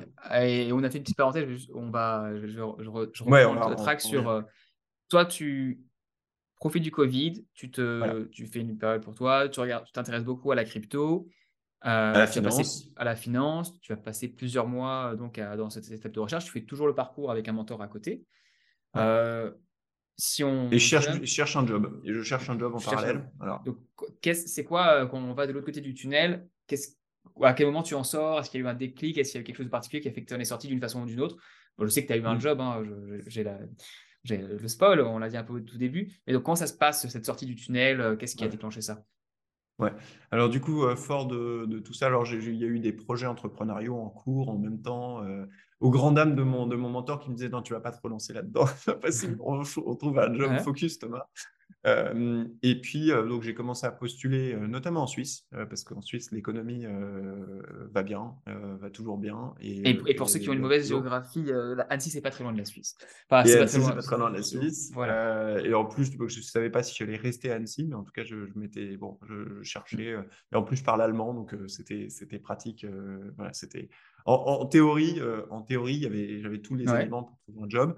En pratique, euh, c'était septembre 2000, euh, 2020, euh, octobre 2020, donc c'était juste Super. impossible. Enfin, Ouais. c'est- Tout était fermé. Et donc, enfin, impossible. Ouais, non, c'était très, c'était voilà. très dur. C'était ouais. très dur. Voilà. Et bon, bah, du coup, enfin, fast forward quelques mois, euh, je prends contact avec, enfin, je commence à faire mon réseau ici en, à Annecy par des copains euh, avec qui on va skier, on se retrouve pour télétravailler, on, on prend du temps, enfin, on, on dîne ensemble euh, voilà, au moment des rafraîchissements, de, enfin, au moment des, des diminutions des, des, euh, contraintes Covid. Ouais, ouais. Euh, et, euh, et puis, bah, en discutant avec les uns et les autres, euh, j'apprends qu'il y a une boîte qui recrute et euh, qui est de l'autre côté, de, de l'autre côté du lac. Euh, donc, euh, euh, donc, en fait, euh, voilà, je, postule euh, et puis euh, j'insiste un peu parce que euh, il n'y avait pas forcément de réponse à ce moment-là. Euh, j'insiste un peu quelques semaines après et j'ai un rendez-vous avec le, RH. Et voilà, c'est donc le RH de Sea Bubbles, qui donc c'est des bateaux à hydrogène sur foil, donc l'hydrogène qui est utilisé pour faire de l'électricité, pour, pour sustenter, pour soulever un bateau en dehors de l'eau avec, avec le système de foil. Donc euh, la boîte existe depuis quelques années. Tous les Français en, ont, beaucoup entendu parler. Euh, et la boîte avait déménagé euh, deux ans avant à, Annecy, à Saint-Joriot plus précisément, sur le bord du lac. Euh, et euh, travailler euh, notamment vers Genève, euh, entre Genève, euh, Saint-Joriot, et puis euh, tout en maintenant un lien euh, avec la France. Et donc, euh, je discute avec le RH, euh, le profil, euh, je crois, leur plaît, les réflexions, le fait de l'appétence au risque aussi, puisque Sea Bubbles a été, reste une start-up, donc il reste un, une On boîte. reste dans l'écosystème. voilà, qui n'a pas encore, voilà, qui a pas encore éclos complètement, hein, et donc ils cherchaient des gens pour participer à cette éclosion. Et donc euh, éclosion, j'entends euh, Market fit. euh, production, market fit, euh, et puis donc tous les sujets, tous les sujets d'une boîte et tous les sujets euh, x10 puisqu'on est sur une boîte qui avait déjà levé des fonds, qui avait, on peut le dire, des problèmes avec son, son équipe, enfin l'équipe fondatrice. Et, moi, j'arrive après, je crois, une petite tempête quand même, une petite tempête dans la boîte. Ce qui est marrant euh, pour une boîte de bateau, mais Bref, continue. Ouais, voilà, oui, c'est ça, une boîte de bateaux sur foil. euh, bah ouais, c'est avis de tempête. Voilà, mais Ah, c'est dans, dans les startups, c'est assez courant, euh, Ouais, ouais. tempête. Et là, c'est d'autant plus courant euh, dès qu'il y a un peu de, ouais, dès qu'il y a, dès qu'il y a un enjeu, en, en- dès qu'il y a de l'enjeu. Et l'enjeu de Sea Bubble, c'est que c'était une boîte qui était, qui avait, qui avait fait le tour de tous les plateaux télé, euh, qui est très connue, qui est très connue et, euh, et qui, euh, bah, du coup, a, a connu euh, des hauts et des bas, des difficultés et qui a, qui a muté euh, qui est devenu, euh, qui est devenu ce que c'est, euh, enfin, qui a été, euh, qui a été racheté euh, par, euh, par un investisseur euh, lyonnais et, euh, et qui a remis, euh, remis au pot pour, euh, pour relancer la machine. Donc, euh, Et donc, tu as été embauché, euh, euh, t'as été embauché sur quel poste, toi? et alors, je, je suis arrivé, euh, j'ai été embauché sur euh, la vente. Ok. Donc, euh, euh, voilà, j'ai été, j'ai été mis en, en vente, euh, sachant qu'avec un peu d'expérience technique, euh, ben, c'était, plutôt bienvenu d'avoir une expérience technique pour pouvoir euh, voilà, essayer de comprendre, comprendre d'abord le produit, puis, puis essayer de le vendre. Ok.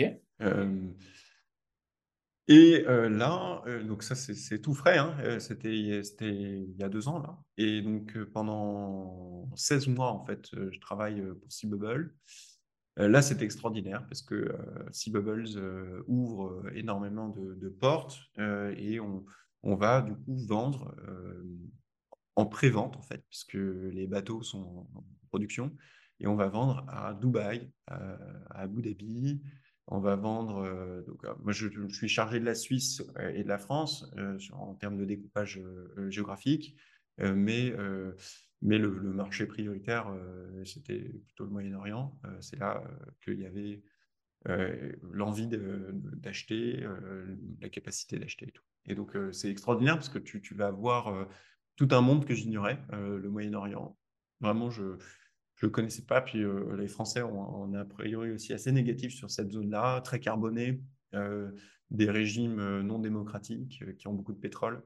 Mais bah, j'ai découvert au-delà de, de, ces, de ces factuels, hein, quand même, euh, des régimes carbonés euh, non, pas très démocratiques, en tout cas au sens, euh, au sens Enfin, c'est du terme. c'est- eux qui voulaient acheter un bateau décarboné, donc. euh, Voilà. Et ce que tu découvres, ce qu'on découvre aujourd'hui, c'est c'est euh, le monde est à leur, euh, est à leur porte pour, euh, parce que c'est eux qui ont l'argent du, du pétrole enfin, et qui en ont beaucoup, beaucoup, et qui ont des visions à long terme de, de leur pays euh, qui, euh, qui sont intéressantes. C'est-à-dire euh, justement qu'ils veulent être, parce qu'ils ont le, capital, ils ont la capacité d'être acteurs dans la décarbonation de l'économie mondiale.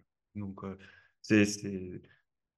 N'en déplaise aux journalistes et à ce qu'on en entend, hein, c'est, voilà, n'empêche que bah, c'est eux qui ont, qui les moyens de le faire. Et, donc, c'est, un, lieu intéressant et qui finance plein, plein de projets d'intelligence artificielle, de, enfin de, alors, euh, voilà, qui, qui, qui finance plein de choses. voilà. Et donc, Et donc, ça, euh, et donc, Bubble, t'as pu, et t'as pu, euh, donc t'as fait des. Là, c'était toujours Covid, donc t'as pas pu te déplacer, j'imagine, ou peut-être un peu? Alors, c'était la fin, c'était la fin du Covid, donc on a pu y aller quand même, Ah, trop cool.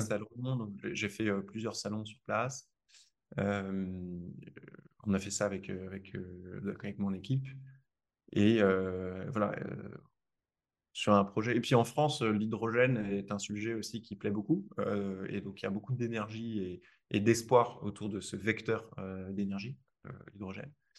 Il y a beaucoup d'espoir, peut-être, enfin beaucoup, trop, pas assez, je ne sais pas, mais en tout cas, il y a, beaucoup d'espoir et, il y a une industrie qui, qui, est un peu, voilà, qui, veut bouger autour de ça. Passons d'abord par les camions. Enfin, pourrait parler aussi de, de l'hydrogène, c'est un autre, euh, encore un, un autre sujet, mais, euh, Mais, mais mais, voilà, mais on, plus- on rentre- mais à chaque fois, on découvre. j'imagine que c'est Ouais. un grand sujet. Mais toi, donc, cette expérience-là qui dure euh, 16 16 mois, comment est-ce que tu le ressens? Parce que c'est quelque chose qui, qui, enfin, qui marche, où tu vas sur des salons, tu vas pouvoir vendre, re- voir des personnes qui sont intéressées vraiment. Mm. Peut-être tu peux voir ce, ce market fit qui est beaucoup plus là, c'est beaucoup plus avancé, c'est très connu. Euh, comment tu ressens ça? Est-ce que ça te plaît? Tu te dis, j'ai envie de faire ça toute ma vie, euh, c'est d'être à ce stade-là de maturité d'une startup, par exemple? Ou est-ce que tu, je, et je sais un peu la suite, donc je remonte un peu la question, mais est-ce que tu continues tes projets à côté sur tout ce qui est finance, etc. Comment ça se passe, cet équilibre Ouais. euh, personnel? Ouais. Alors, ce qui se passe, c'est que je suis salarié chez Seabubble et euh, quand tu as, goûté au, à l'entrepreneuriat, Voilà, c'est pas. L'entrepreneuriat est une drogue dure, ce que me disait un entrepreneur un jour.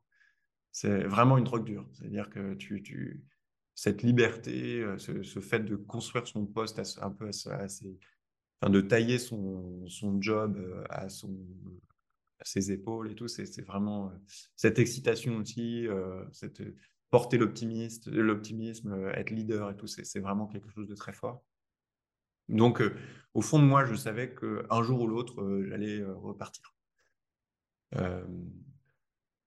Et j'étais assez, enfin, j'ai toujours été assez clair d'ailleurs autour de moi. Hein. Je l'ai dit à mon manager, je l'ai dit, je dit.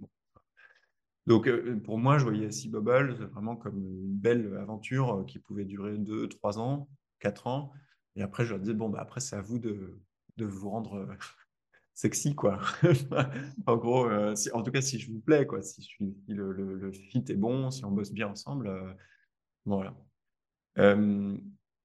Deuxième point, euh, et ça c'est aussi euh, de l'ordre. Alors ça c'est comment je me sens. Voilà, je me sens comme ça. Je, sens aussi toutes les bah, toutes les, les, opportunités qui, qui, sont, qui me sont apportées par euh, C-Bubble. C'est le fait de rencontrer des gens extrêmement intéressants, de rencontrer, de, comprendre un peu mieux bah, la géopolitique d'aujourd'hui, de faire partie voilà, de, cette réflexion du futur énergétique mondial. Enfin, ça c'est très, stimulant, très enthousiasmant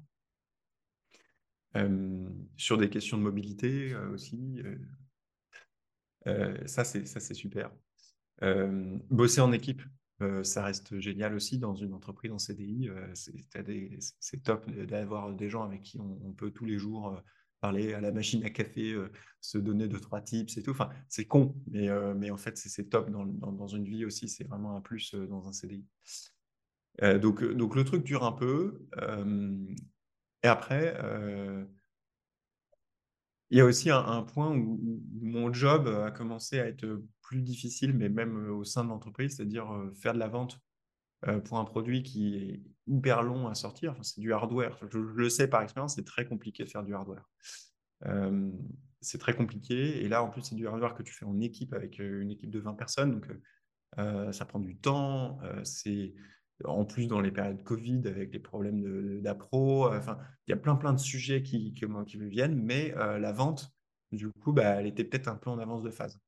Et, euh, et ça, ça on, je l'ai senti. On l'a tous senti dans la boîte. On s'est dit, bon, bah, est-ce que aller pitcher le truc partout, est-ce que c'était la bonne stratégie Bon, là, il faut, il faut bouger assez vite et, et réfléchir. Donc, j'ai poussé et porté un projet autour du Web 3, donc j'y viens, et de la crypto dans la boîte. À ce moment-là, en voyant que bah, y avait peut-être aussi à réfléchir sur ces sujets métaverse, NFT et tout, sachant que la NFT c'était le, gros boom avec des grosses collections qui sortaient et tout ça, mais tout le monde en parlait un peu dans l'économie à ce moment-là, c'était un peu la mode. Ouais, parce que pour ceux qui écoutent le podcast, le podcast ne sera pas forcément écouté tout de suite, tout de suite. Donc là, on fait le podcast en février 2023, donc il y a eu il y a un an à peu près, il y avait un énorme boom. Et il y a eu beaucoup de ce qu'on appelle des, des, des rug pools ou une sorte de descente. Et beaucoup de NFT qui avaient la hype avant ont une grosse perte de valeur. Et maintenant, c'est plutôt la, hype de la, des chat GPT et autres AI. Mais à l'époque, en tout cas, au moment où tu es dans la boîte, quand tu proposes ça, quand tu commences à faire cette réflexion, à ce moment-là, c'est vraiment le sujet chaud du moment. Ouais. J'ai commencé à le proposer en octobre 2021. Euh, et puis, euh, et puis autour de. Voilà, j'ai commencé à en parler euh, doucement. Et en fait, la hype a monté, monté, monté jusqu'à. ouais, jusqu'à jusqu'à l'été, quoi. Euh, et en fait, euh, ou un peu avant euh, l'été, et pendant l'été, là, il y a eu le gros crash de toutes ces, de toutes ces, de toutes ces monnaies, enfin, toutes ces NFT. Ça ressemblait au crash des ICO, des tokens, enfin, voilà, où tu as tous les projets bullshit qui, qui se font écluser, les quelques-uns qui survivent, enfin, et puis tu, tu vois aussi, bah, c'était vraiment euh, le passage dans le tamis, quoi. Hein, euh, c'est les pépites euh, qui restent, et puis, puis tu as beaucoup, beaucoup de, de boue, quoi, et de trucs qui en fait qui marchent pas. mais j'avais commencé à bah, discuter avec pas mal de monde de, de l'industrie à Paris, avec, avec le soutien de, de, de Sea Bubbles, hein, en disant bah, on explore, on regarde ce qu'il peut y avoir. Sachant qu'il y avait aussi tous les sujets d'écologie. C'est-à-dire quand tu fais une collection NFT ou tu, tu te lances sur le métaverse, il y a un vrai sujet il y a un vrai sujet sur bah, quelle est l'empreinte carbone de ton, de ton activité. Si en plus elle sert à rien, entre guillemets, elle sert à rien, tu sert à rien et tu fais une, des NFT, puis, puis, il n'y a pas de produit hardware au bon moment. Donc en fait, bon, c'était pas le bon moment, mais il y a eu cette réflexion, je l'ai un peu poussé, je l'ai un peu porté chez Simowels. Et j'ai j'ai eu la chance de pouvoir aller dans des salons, discuter de, de, NFT Metaverse et de voir un peu l'écosystème et l'industrie qui, là, pour le coup, j'ai trouvé très dynamique en France et que j'ai un peu trouvé aussi à Genève. Et voilà, enfin, j'ai commencé à faire du réseau et à, réfléchir là-dessus et en me disant, mais en fait, c'est un truc de fou qui est en train de se passer. certes, il y, a du, y a du bullshit, enfin, il y a des trucs qui passent pas, et puis certes, mais, mais à côté, je vois des gens mais brillantissimes qui ont une réflexion extrêmement cohérente. Et euh, là, je vais citer euh, Balaji, mais c'est vraiment un Balaji, B-A-L-A-J-I, sur Twitter, euh, qui est un, gars qui était partenaire chez Andreessen Horowitz, donc un des gros fonds VC américains, qui a écrit un bouquin et, qui, propose un système de pensée, parmi d'autres, hein, mais qui propose quelque chose d'assez puissant euh, à, lire et à réfléchir. Donc, euh, je me suis euh, re-questionné là-dessus. Puis, en fait, la, puissance de Balaji, c'est de, connecter plusieurs points et plusieurs disciplines et d'en faire un, message cohérent et d'une proposition, une proposition entrepreneuriale, voire même politique. Et donc, et la démarche du gars, moi, j'ai été fasciné. Donc là, tu te rends compte de tout cet écosystème qui existe, de, du dynamisme. En même temps, les NFT bah, tombent un peu, mais tu as, as, pu euh, utiliser, au sens où c'est fait naturellement, mais tu as pu utiliser cette plateforme pour te rencontrer plein de personnes. Euh, et qu'est-ce qui se passe à ce moment-là Tu te dis, euh, les, les, ventes sur C-Bubble, ça passe pas forcément. Bah, vous avez déjà réussi à vendre, mais bah, forcément, il faut que vous ayez vendu les premiers pré-produits, il faut les faire. Et donc, il y a ce cycle long de fabrication qui n'arrive pas forcément aussi vite que toi, tu pourrais vouloir pouvoir en vendre d'autres. Tu as ce marché dynamisme, euh, dynamique. Pardon. Comment ça se passe en fait? Bah c'est euh, enfin, le, le, monde euh, Web 3 avance à fond la caisse, à fond la caisse. Il y a une excitation palpable. Je pousse, j'arrive, je, suis excité comme une puce chez C-Bubbles. Euh, moi, du coup, il y a la bah, confrontation un peu de, culture et puis de point de vue hein, qui se valent. C'est-à-dire, euh, euh, moi, j'arrive, mais il faut y aller à fond, il faut, tester, on va tester, itérer, on va avancer. Et puis de l'autre côté, c'est mollo, en fait, on n'est peut-être pas mûr pour ça, c'est peut-être pas le bon moment. Et donc, bah, la décision est faite à un moment donné. Moi, j'arrive, je propose un projet, la décision chez C-Bubble est, est, prise. Bon, bah, Thomas, c'est trop tôt, on ne le fait pas donc là, bon, bah, et là, bah, je reviens sur les questions, bah, du coup, euh, qu'est-ce que je fais, comment on avance euh, avec et tout. Et en fait, ça, ça a accouché. Euh, alors oui, et en parallèle, je, en parallèle, je monte un meet-up à Annecy, puisque une des premières choses que je, me suis, dont je me suis bien rendu compte dans le, Web 3, c'est c'est l'aspect communautaire. C'est l'aspect rencontrer des gens, rencontrer des gens, discuter de points de vue sur le monde et comment est-ce que la technologie peut changer le monde. Et rencontrer des gens à Paris, c'était pas mal, à Genève, c'était pas mal, mais c'était loin. Et je me suis dit, mais il y a forcément des gens comme moi qui se posent la question de comment utiliser ce qu'ils ont appris dans les, en rentrant peut-être par les NFT, en rentrant peut-être par les spéculations, en rentrant dans ce milieu-là, peut-être par des, des, des, raisons pas, pas trop avouables, hein, peut-être, hein, mais qui aujourd'hui se retrouvent, bon, bah, il y a eu le bear, le bear market, tout s'est effondré, qu'est-ce que j'en fais? Et, et j'ai aimé. Et, juste pour redire, parce qu'on ne l'a pas forcément défini, donc Web 3.0, ça comprend donc tout ce qui est bah, forcément tout ce qui est lié aux crypto, tout ce qui est lié aux, NFT. Euh, qu'est-ce que tu vois d'autre? Qu'est-ce que tu engloberais d'autre dedans? Ouais. Alors, le Web3, c'est un mot valise, hein, euh, comme euh, métaverse ou comme je ne sais pas. Donc, c'est des mots qui plaisent pas beaucoup aux ingénieurs et aux scientifiques quand ils aiment un truc de, de bien défini, qui plaisent beaucoup aux Sciences Po parce que les Sciences Po, ils adorent dire des mots euh, qui vont parler à tout le monde. Tu euh, euh, as deux approches différentes. mais donc le Web 3, c'est un mot valise, mais pour être un peu plus précis. Toi, tu dirais quoi justement? Parce que vu que tu as les deux cultures, tu vas pouvoir nous dire pour un public ingénieur qu'est-ce que c'est. ouais, ouais. Bah, le Web 3, pour être un peu plus précis, c'est tout ce qui touche au, au, transfert de valeur par, par Internet.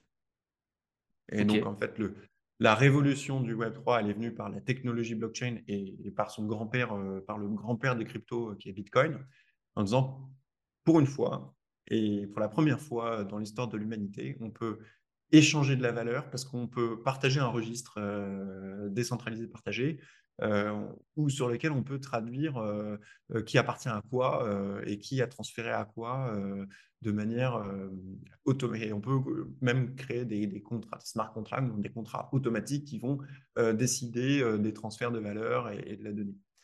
On peut le faire sur une base de données centralisée. Hein. Enfin, c'est ce que font les banques, c'est ce que font on, peut faire plein de choses avec des données centralisées, mais avec la décentralisation apporte un nouveau euh, paradigme que tout le monde n'a pas encore, je pense, euh, complètement compris, euh, même dans, cet univers du Web 3. Mais le Web 3, c'est ça. Et donc, on dit, la Web 1, c'est écrire. Web 2, c'est le, truc, le truc qui a été défini un peu par, justement Andreessen. Les équipes Andreessen Horowitz et, les, penseurs un peu du web. Web 1, donc c'est écrire, c'est écrire ton blog, enfin t'écris ton site web euh, hébergé, auto-hébergé euh, sur ton, sur ton mmh ordi et tu euh, pousses du, du, contenu. Deuxième étape, Web 2, c'est le web des plateformes mmh où tu as Google, Facebook et tout qui, qui, construisent en fait des, des machines de guerre de, du X, enfin de, de, des machines de guerre qui permettent en fait euh, qui, permettent aux gens d'avoir un service de super qualité mmh comme mmh euh, WhatsApp et compagnie. avec les limites du Web 2 qui est bah, la centralisation à outrance de, l'économie. En réalité, les GAFAM, c'est gigantesque. Et le Web 3 avec l'arrivée de Bitcoin qui tend ou qui veut tendre vers une, vers une décentralisation, en tout cas dans le narratif. Mmh. Et quand je disais, donc ensuite, à euh, donc ça, c'est Web 1, Web 2, Web 3. Et donc Web 3.0, Web 3, ça, il y a plusieurs manières de dire, mais ça veut dire la même chose. Euh, et puis au-dessus, tu as le métaverse qui est en fait toute l'interaction, toutes les relations humaines qui sont digitalisées ou qui sont hybrides digitales, euh, digitales réelles. Donc ça, c'est le métaverse avec, donc, qui regroupe réalité virtuelle, réalité augmentée et troisième, enfin VR, AR, XR. Euh, et donc XR. Euh, je connais pas XR, je connais les deux autres, mais XR, ça me dit rien. Ouais. Euh, bon, en fait, voilà, un des, mais bref. Un des, interface réalité, réalité Internet, quoi, grosso modo. Ouais. Et un des points clés de ces sujets-là, c'est de. Enfin, ceux qui, qui maîtrisent ce monde-là, c'est ceux qui nomment les choses aussi. Enfin, nommer les choses. Donc, tu vois, AR, VR, XR, ou, etc. Enfin, tous ces trucs-là, euh, quand tu mets un mot, quand tu, mets, tu dis Web3 et que tu dis ce que c'est dans un article de blog, tu as, une avance déjà. Enfin, je veux dire, c'est un point. Euh, je, dis, ça parce que, euh, comme les, termes sont vagues, trouver un nouveau terme pour une nouvelle, un nouveau, une nouvelle tendance ou une tendance future, c'est prendre le pouvoir, entre guillemets, sur un monde nommer l'Amérique, l'Amérique, euh, ça, ça, a un impact euh, quand tu. Quand alors, je vois ce que tu veux dire. Perso, c'est vrai que j'ai des croyances beaucoup plus profondes dans, sur tout ce qui est market fit. Et puis pour l'Amérique, par exemple, ce qui a permis de prendre l'Amérique, c'est aussi les guns par rapport aux arcs, quoi, grosso modo. Hein.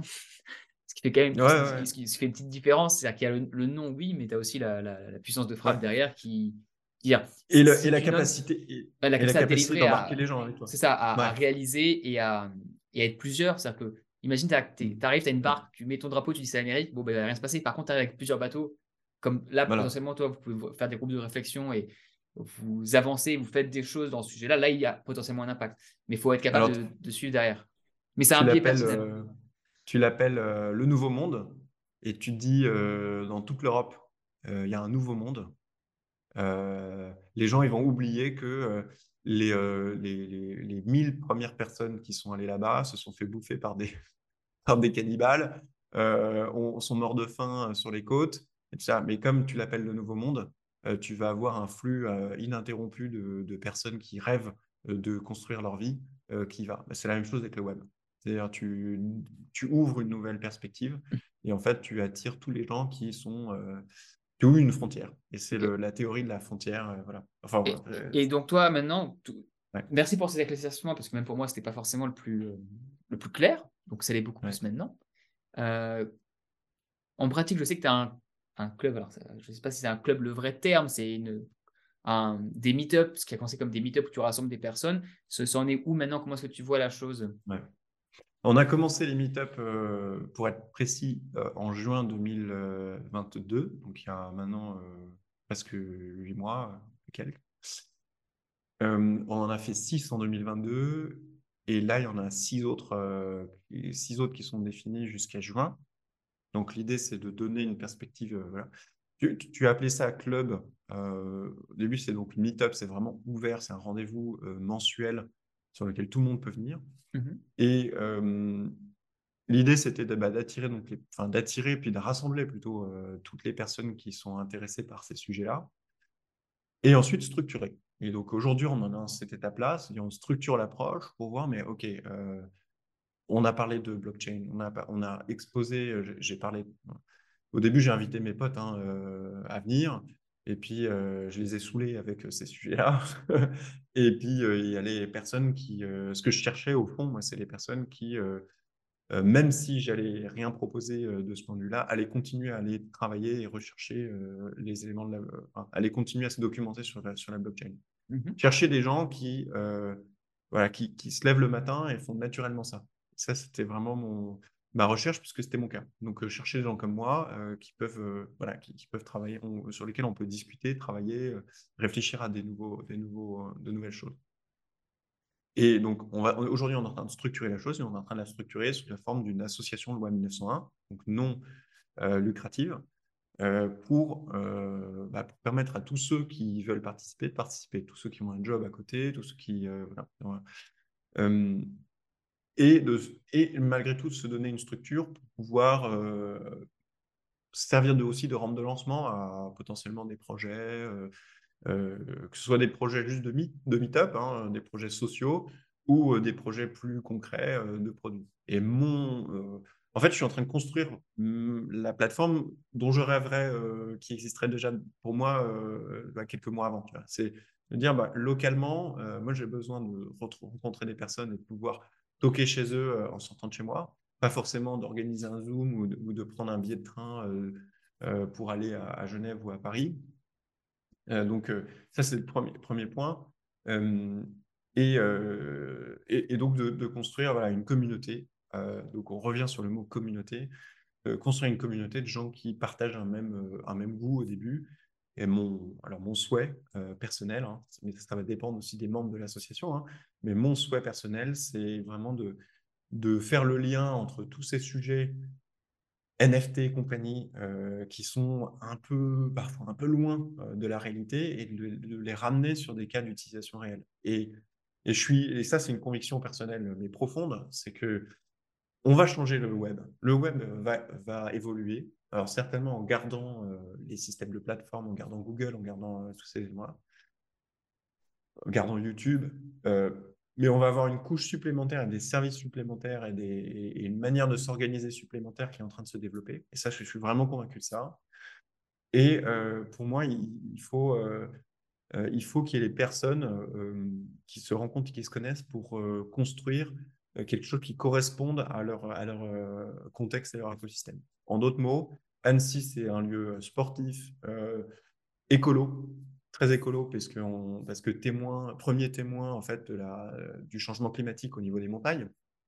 Les montagnes, c'est les, les Mm. en France, c'est les, les endroits un des endroits les plus impactés euh, Ouais. de- du changement climatique.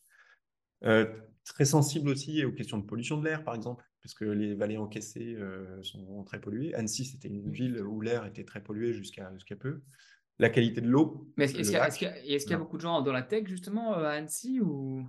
Et il y a, il y a un écosystème existant. Alors, c'est c'est évidemment pas comparable à, à- à Paris, mais il y a un écosystème existant euh, qui existait avant le Covid, euh, parce que c'était, il y avait beaucoup d'agences de design, de com. Il y a Ubisoft qui est présent euh, à Mhm. Annecy, euh, donc dans le jeu vidéo.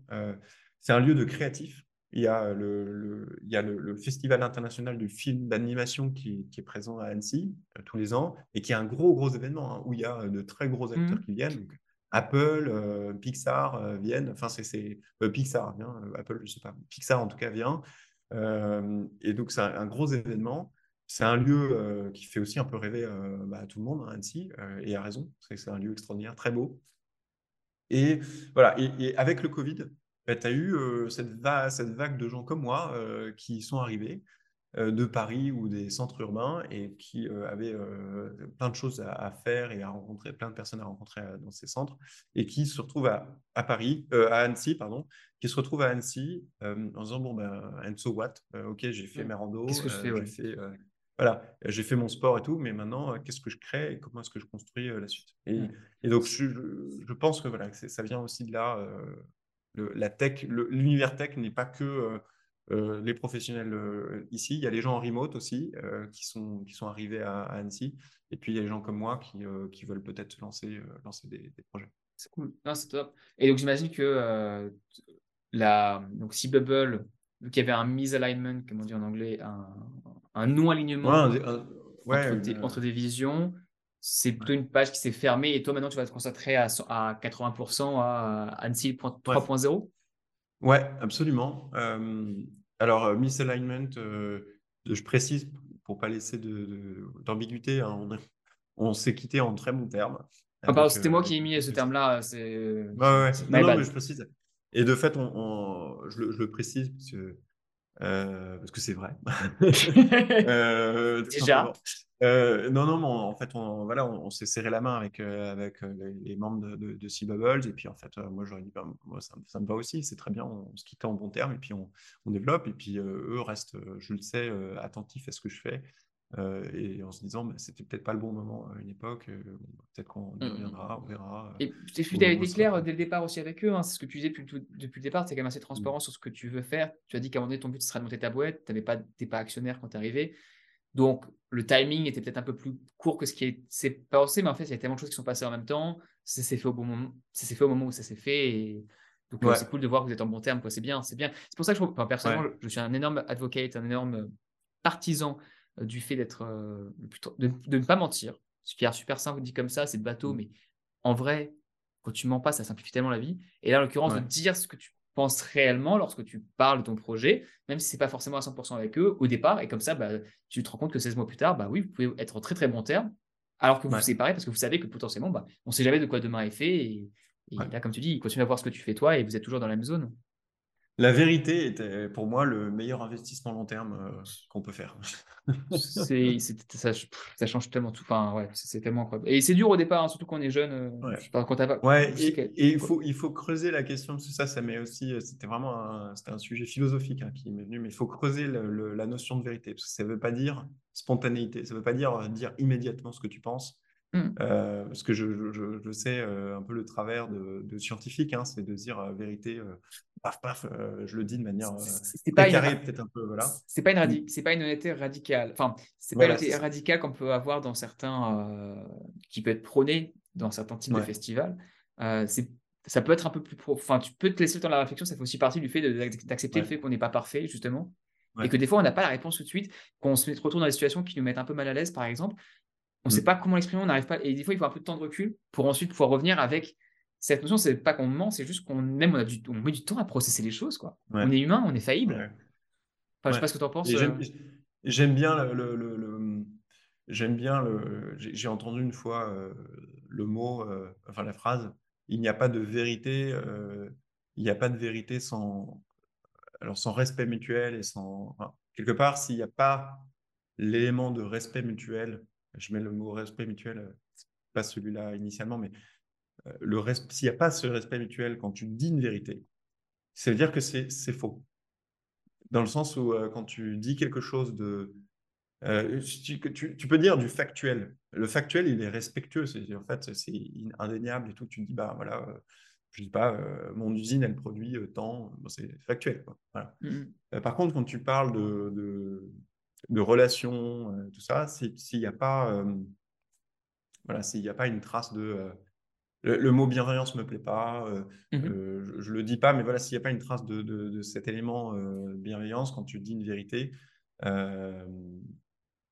ben, peut-être qu'il faut réfléchir à, ce que tu dis. Il ne s'agit pas de mentir ou d'omettre tout le temps systématiquement, mais mais de, voilà, de, prendre soin de la, de la, relation. Et tu l'as dit dans ce sens de, de, prendre en considération que tu n'es pas parfait quand on dit une vérité. Voilà. Ça, c'est clé.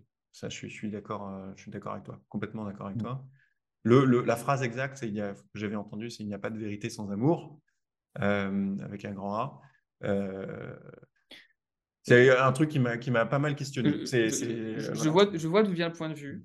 Euh, je, vois je, comprends l'intention qui est sous-jacente et je vois les, bénéfices qu'il y a à, à adopter, enfin, à, à, accepter ça. Je suis pas forcément d'accord, mais je pense que c'est un peu. enfin, je suis partiellement d'accord et partiellement pas d'accord, mais je pense que c'est en dehors du scope de ce, de ce podcast.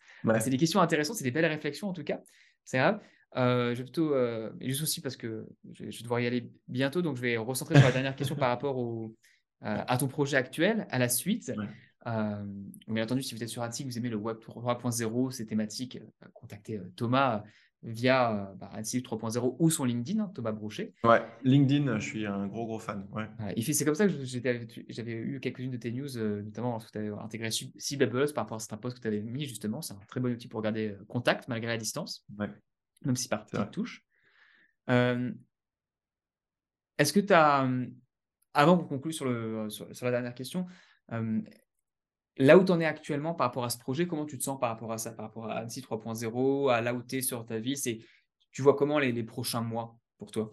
Prochains mois, slash prochaine année Alors, euh, l'aventure, elle ne peut pas se passer de, de petits moments de, de, peur et d'incertitude, ce qui est normal. tu te dis, wow, je vais dans quoi? Euh, puis, Parce que tout le monde questionne aussi. Euh, bon, bah, tu fais quoi? Tu vas où? Et puis, comme, ton, comme le projet aujourd'hui bah, se structure, prend du temps, euh, définir la vision commune et tout, ça, ça prend du temps. Et donc, euh, il n'y a pas forcément les éléments euh, tout de suite très clairs. donc, ben, il y a voilà il y a une attente aussi que, que tu que tu crées naturellement enfin que j'ai créé naturellement autour de moi de bon qu'est-ce que ça devient donc première première point premier premier élément de, comment je me sens bah, il ouais y y il y a des moments un peu de de syndrome de l'imposteur, de, euh, de, bon, bah, où est-ce que je vais, euh, qu'est-ce, qu'est-ce que je vais proposer, comment je vais faire les choses. Bon, euh, heureusement, c'est, c'est qu'une partie des choses que je ressens et, c'est cyclique, c'est-à-dire c'est vraiment temporaire. et la plupart du temps, je suis quand même complètement surex, comme on dit. Enfin, je suis hyper, hyper content de, de lancer ça. je me lève le matin en me disant c'est top.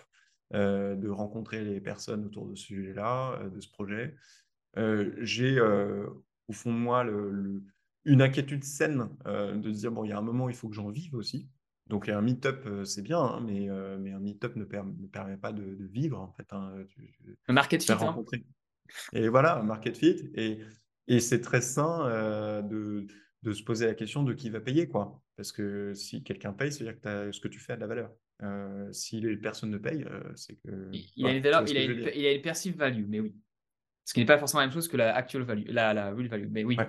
oui. Ouais, perceived value euh, et valeur. voilà, on parle de sujet financier, de fait, le langage financier intervient et est hyper important pour, comprendre. Donc, comment je me sens? Donc, voilà, il y, y, a les deux, c'est un peu mélangé. Et comme je te le disais avant qu'on commence le podcast, il y a. Hum, je suis en train de retaper un appart aussi, donc ça, me prend pas mal de temps.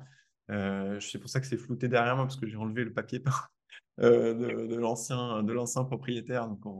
Mais voilà, je suis en train de construire ma maison en fait. Donc, je suis en train de construire ma maison à plusieurs, dans plusieurs angles. Il y a l'angle bah, vraiment concret de mon toit.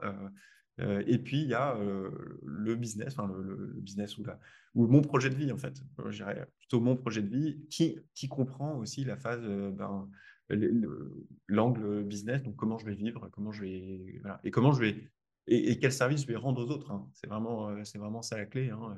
Faire rencontrer les gens, c'est déjà super. C'est vraiment, euh, et je, suis hyper, déjà hyper fier hein, du meet-up, euh, d'avoir tenu six mois à rencontrer, bah, à faire rencontrer une dizaine de personnes, c'est déjà génial. Et, et, on continue. et ensuite, qu'est-ce qu'on qu'est-ce qu'on fait? Et là, je suis hyper excité aussi parce qu'il y a dans les membres des personnes qui sont venues au meetup, euh, comme euh, je le souhaitais, comme je l'avais voulu, bah, il y a aussi des, personnes qui, euh, comme moi, veulent aller plus loin. Et donc voilà, donc aller plus loin dans la, dans la structuration d'une asso, dans la structuration d'un meet-up, et bah, dans la réflexion aussi, même encore un peu plus loin. voilà, mais ça, ça pour l'instant, c'est encore trop frais pour, pour développer, mais, mais, mais c'est aussi hyper, c'est génial de, de se sentir entouré, même si c'est sur un proto-projet, un embryon, mais qui va, je pense, j'ai vraiment confiance au fait que ça va très vite, très vite amener à quelque chose de plus concret. Non, c'est top.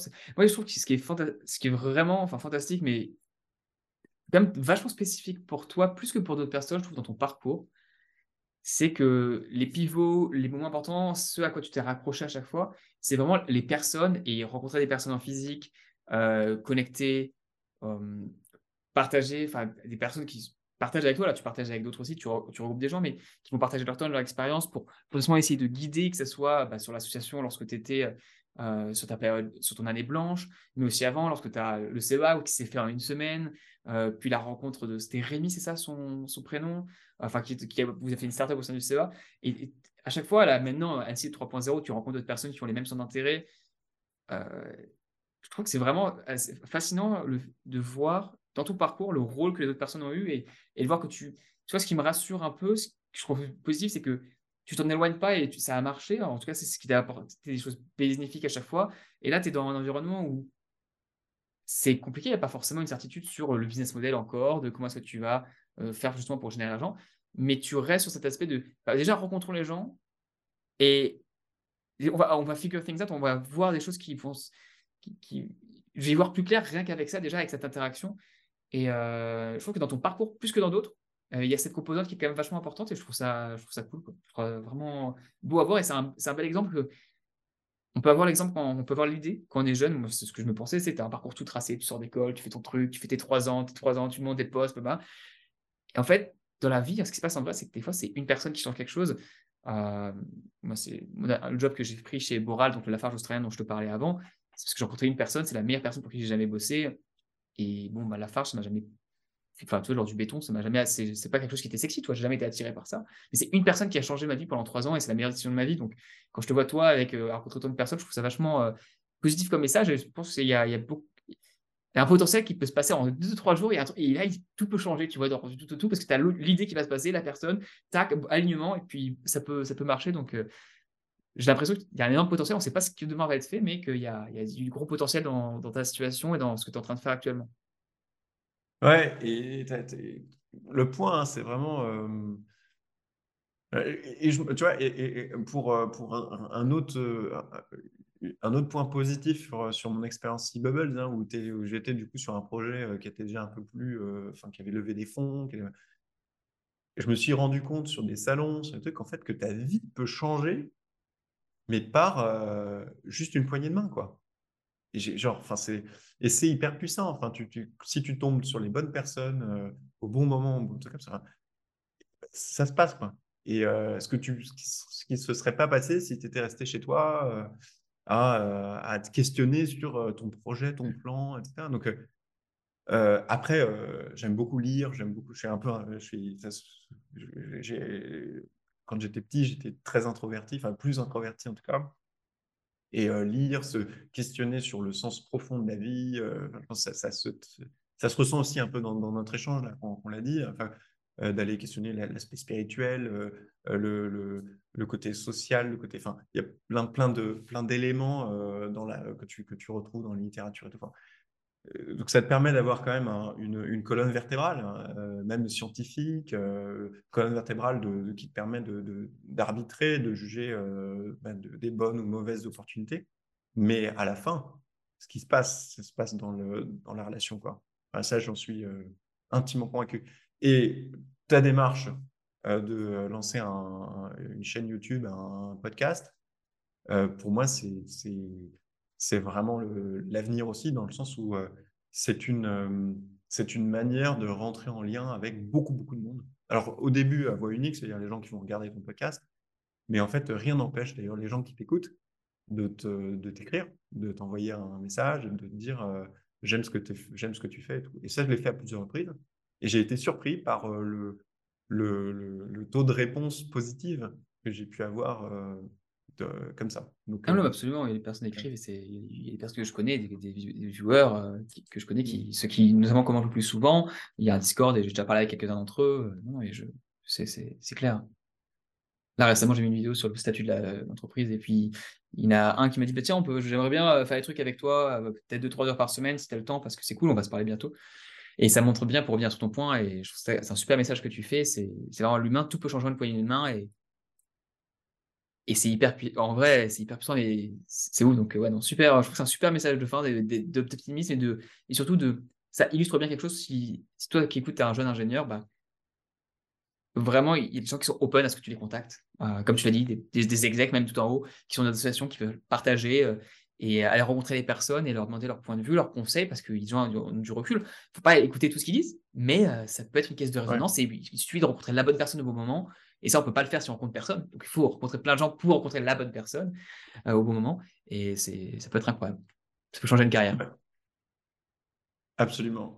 Bon, ben, et le, et le, mot, euh, le mot que tu viens de dire aussi, c'est ne, tu n'écoutes pas forcément tout ce qu'ils disent.